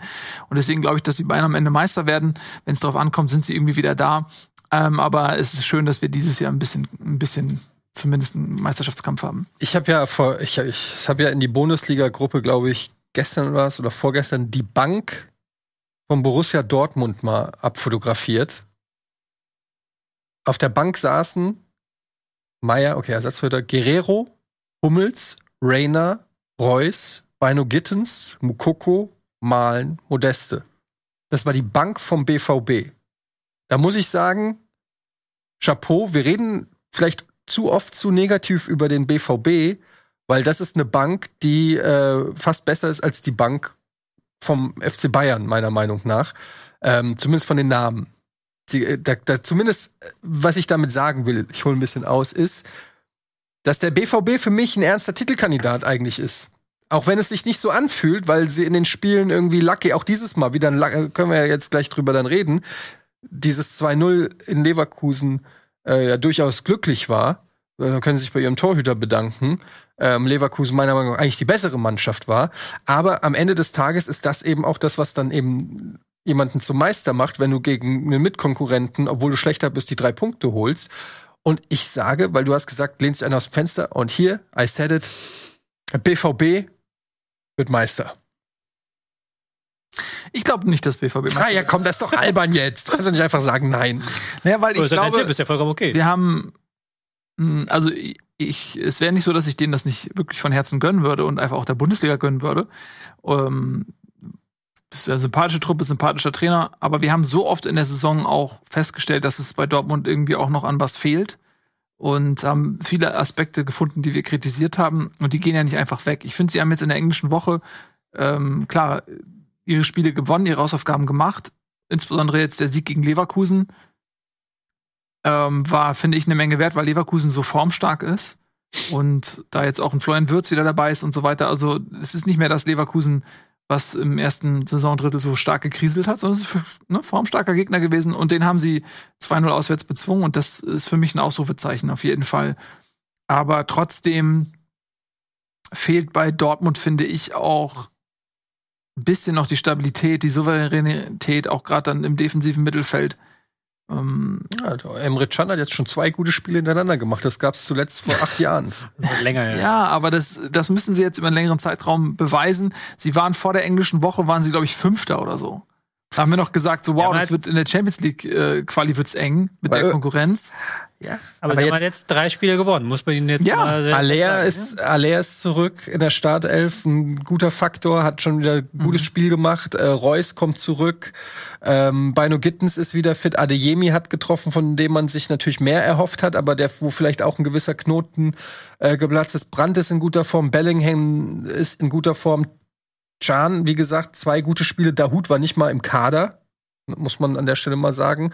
Özcan ist jetzt ähm, äh, gelb gesperrt, hat aber meiner Meinung nach gut abgeräumt. Ähm, Wolf hat ein sehr, sehr gutes Spiel gemacht, meiner Meinung nach. Sie haben sich mit Ryerson einen Linksverteidiger geholt, der vielleicht spielerisch nicht auf einem Guerrero-Niveau ist, dafür eine Mentalität mitbringt, die Dortmund gut tut. Ähm, ja, man, wenn ich, wenn ich jetzt nicht auf Dortmund tippe, wo die Bayern in Schlagweite sind und auch schwächeln, wann denn dann? Ihr könnt doch nicht einfach immer nur Bayern tippen. Ihr müsst doch auch, es Ja. ist immer noch Ja, eine Show. aber Wir haben es ja, wir haben es in der Vergangenheit ja schon nicht gemacht. Es gab ja Jahre, wo wir auch nicht auf Bayern Dann lass uns haben. dann, lass uns doch einfach äh, jetzt mal sagen, wir nehmen die Bayern mal raus. Ja. Und wer von denen äh, Union, Leipzig, Dortmund, Freiburg, Frankfurt, wer von denen wird am ehesten äh, Bayern-Verfolger oder Ja. wer wird Zweiter, können wir ja sagen. Dann müssen wir uns dieses Drama hier nicht geben. Äh, komm, wir nehmen die Bayern raus. Du sagst Dortmund. Aber du, du sagst, Bayern wird Meister. Und ich sage auch, Bayern wird Meister. ja, aber lass wir uns jetzt, das wir erstmal Bayern, geklärt ja, haben. Ja, genau, gut, aber wir okay. nehmen Bayern jetzt mal raus. Weil du hast ja. Dortmund wird Meister Ja, gesagt. okay. Und dann Ja, sag ich einfach Leipzig. Ich sag Leipzig wird Ich bin Zweiter. auch bei Leipzig. Ich bin auch eher Leipzig, sehe ich eher.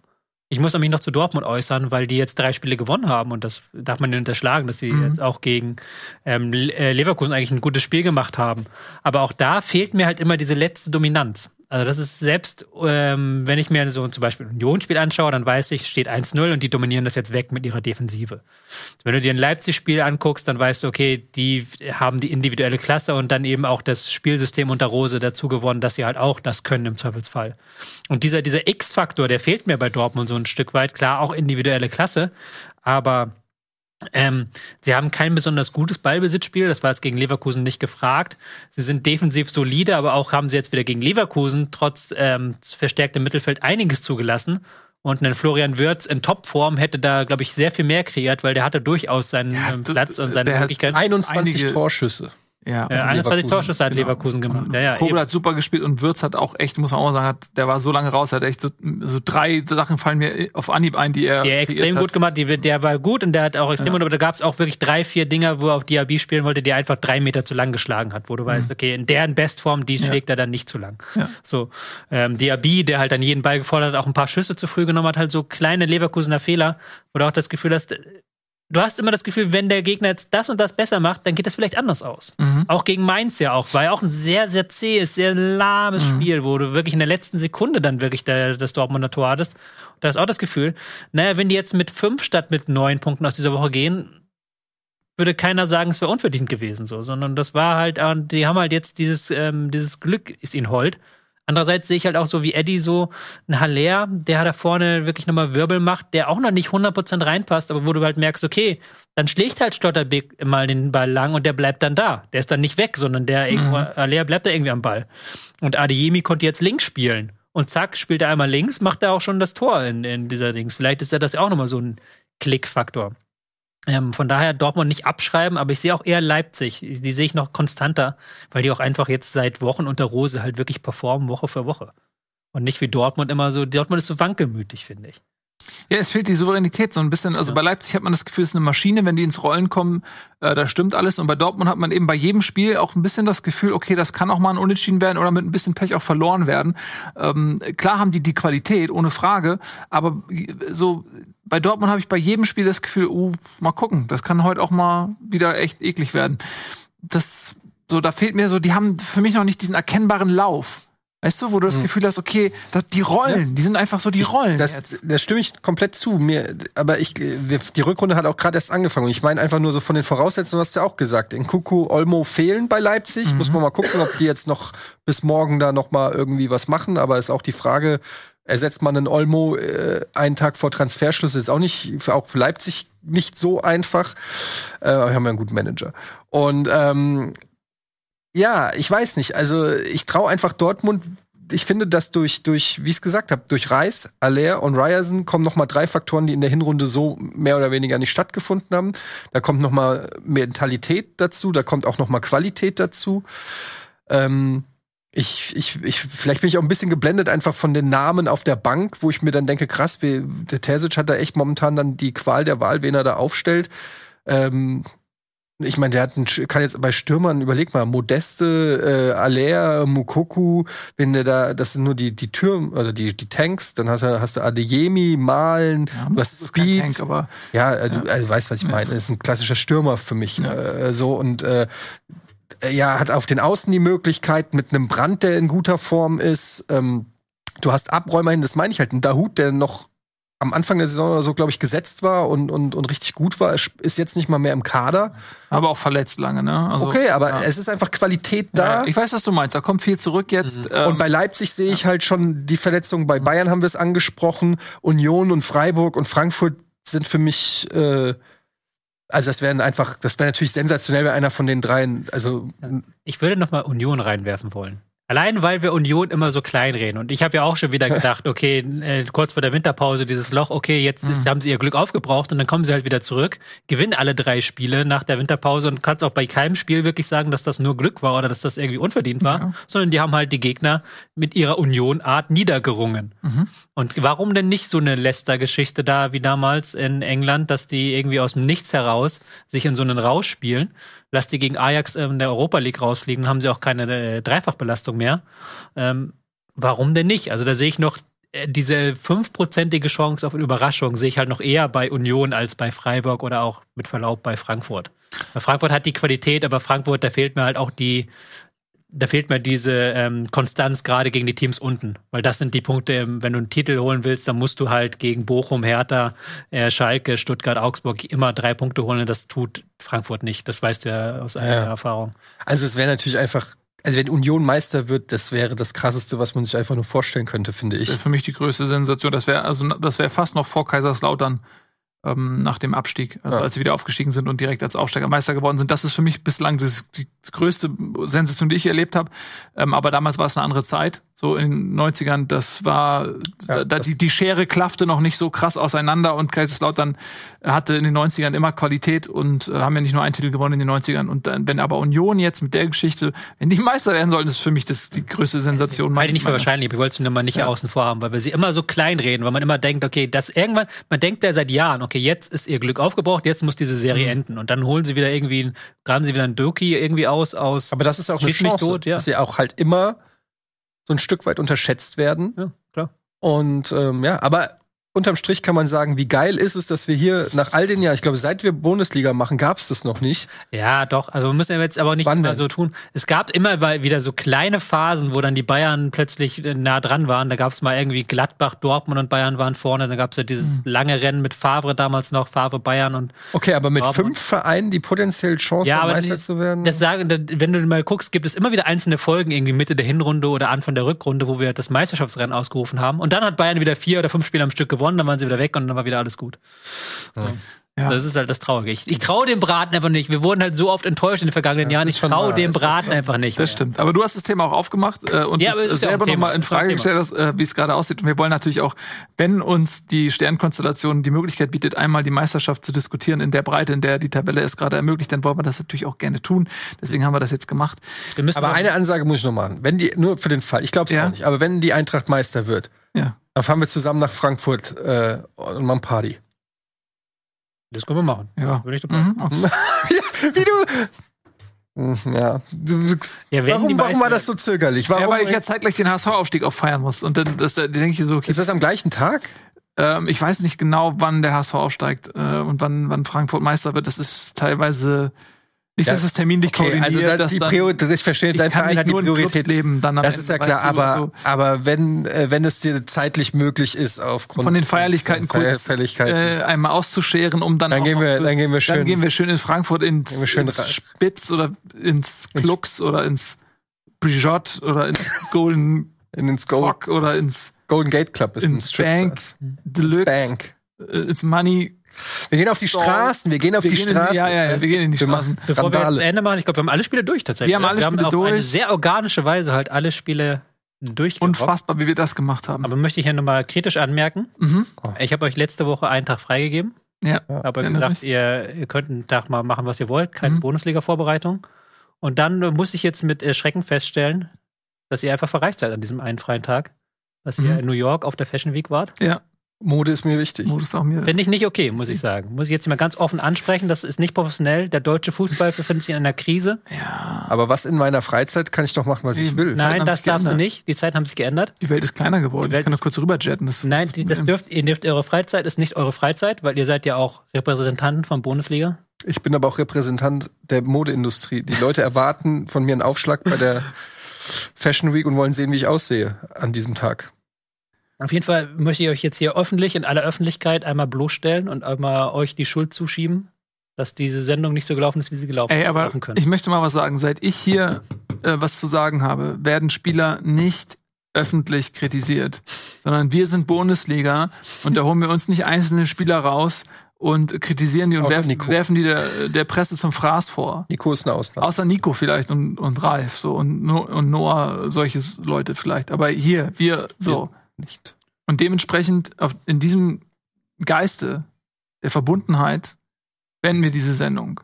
Ihr könnt natürlich Tobias Escher gerne harsch kritisieren in den Comments. Das Ja, ist okay. das ist Alles andere wird gelöscht. ähm, vielen lieben Dank fürs Zusehen. Wir freuen uns wie immer über euer Feedback unter dieser Folge. Wir sehen uns in der nächsten Woche. Zur Abwechslung mal keine englische, sondern eine normale. Aber DF ist nicht DFB. Nee, ist nächste Woche. Diese Woche auch. Doch, doch. Ja, aber das zählt nicht. Das zählt nicht, das stimmt. Es Das heißt ja nicht Bowl, heißt ja nicht DFB-Pokal des Liga. eben. Und es sind ja auch viele Vereine nicht mehr dabei, die es eigentlich verdient gehabt hätten. So. Also, vielen lieben Dank. Macht's gut. Cheers. Tschüss und auf Wiedersehen. What happens in Fashion Week stays Stays in in Fashion, Fashion Week. Week.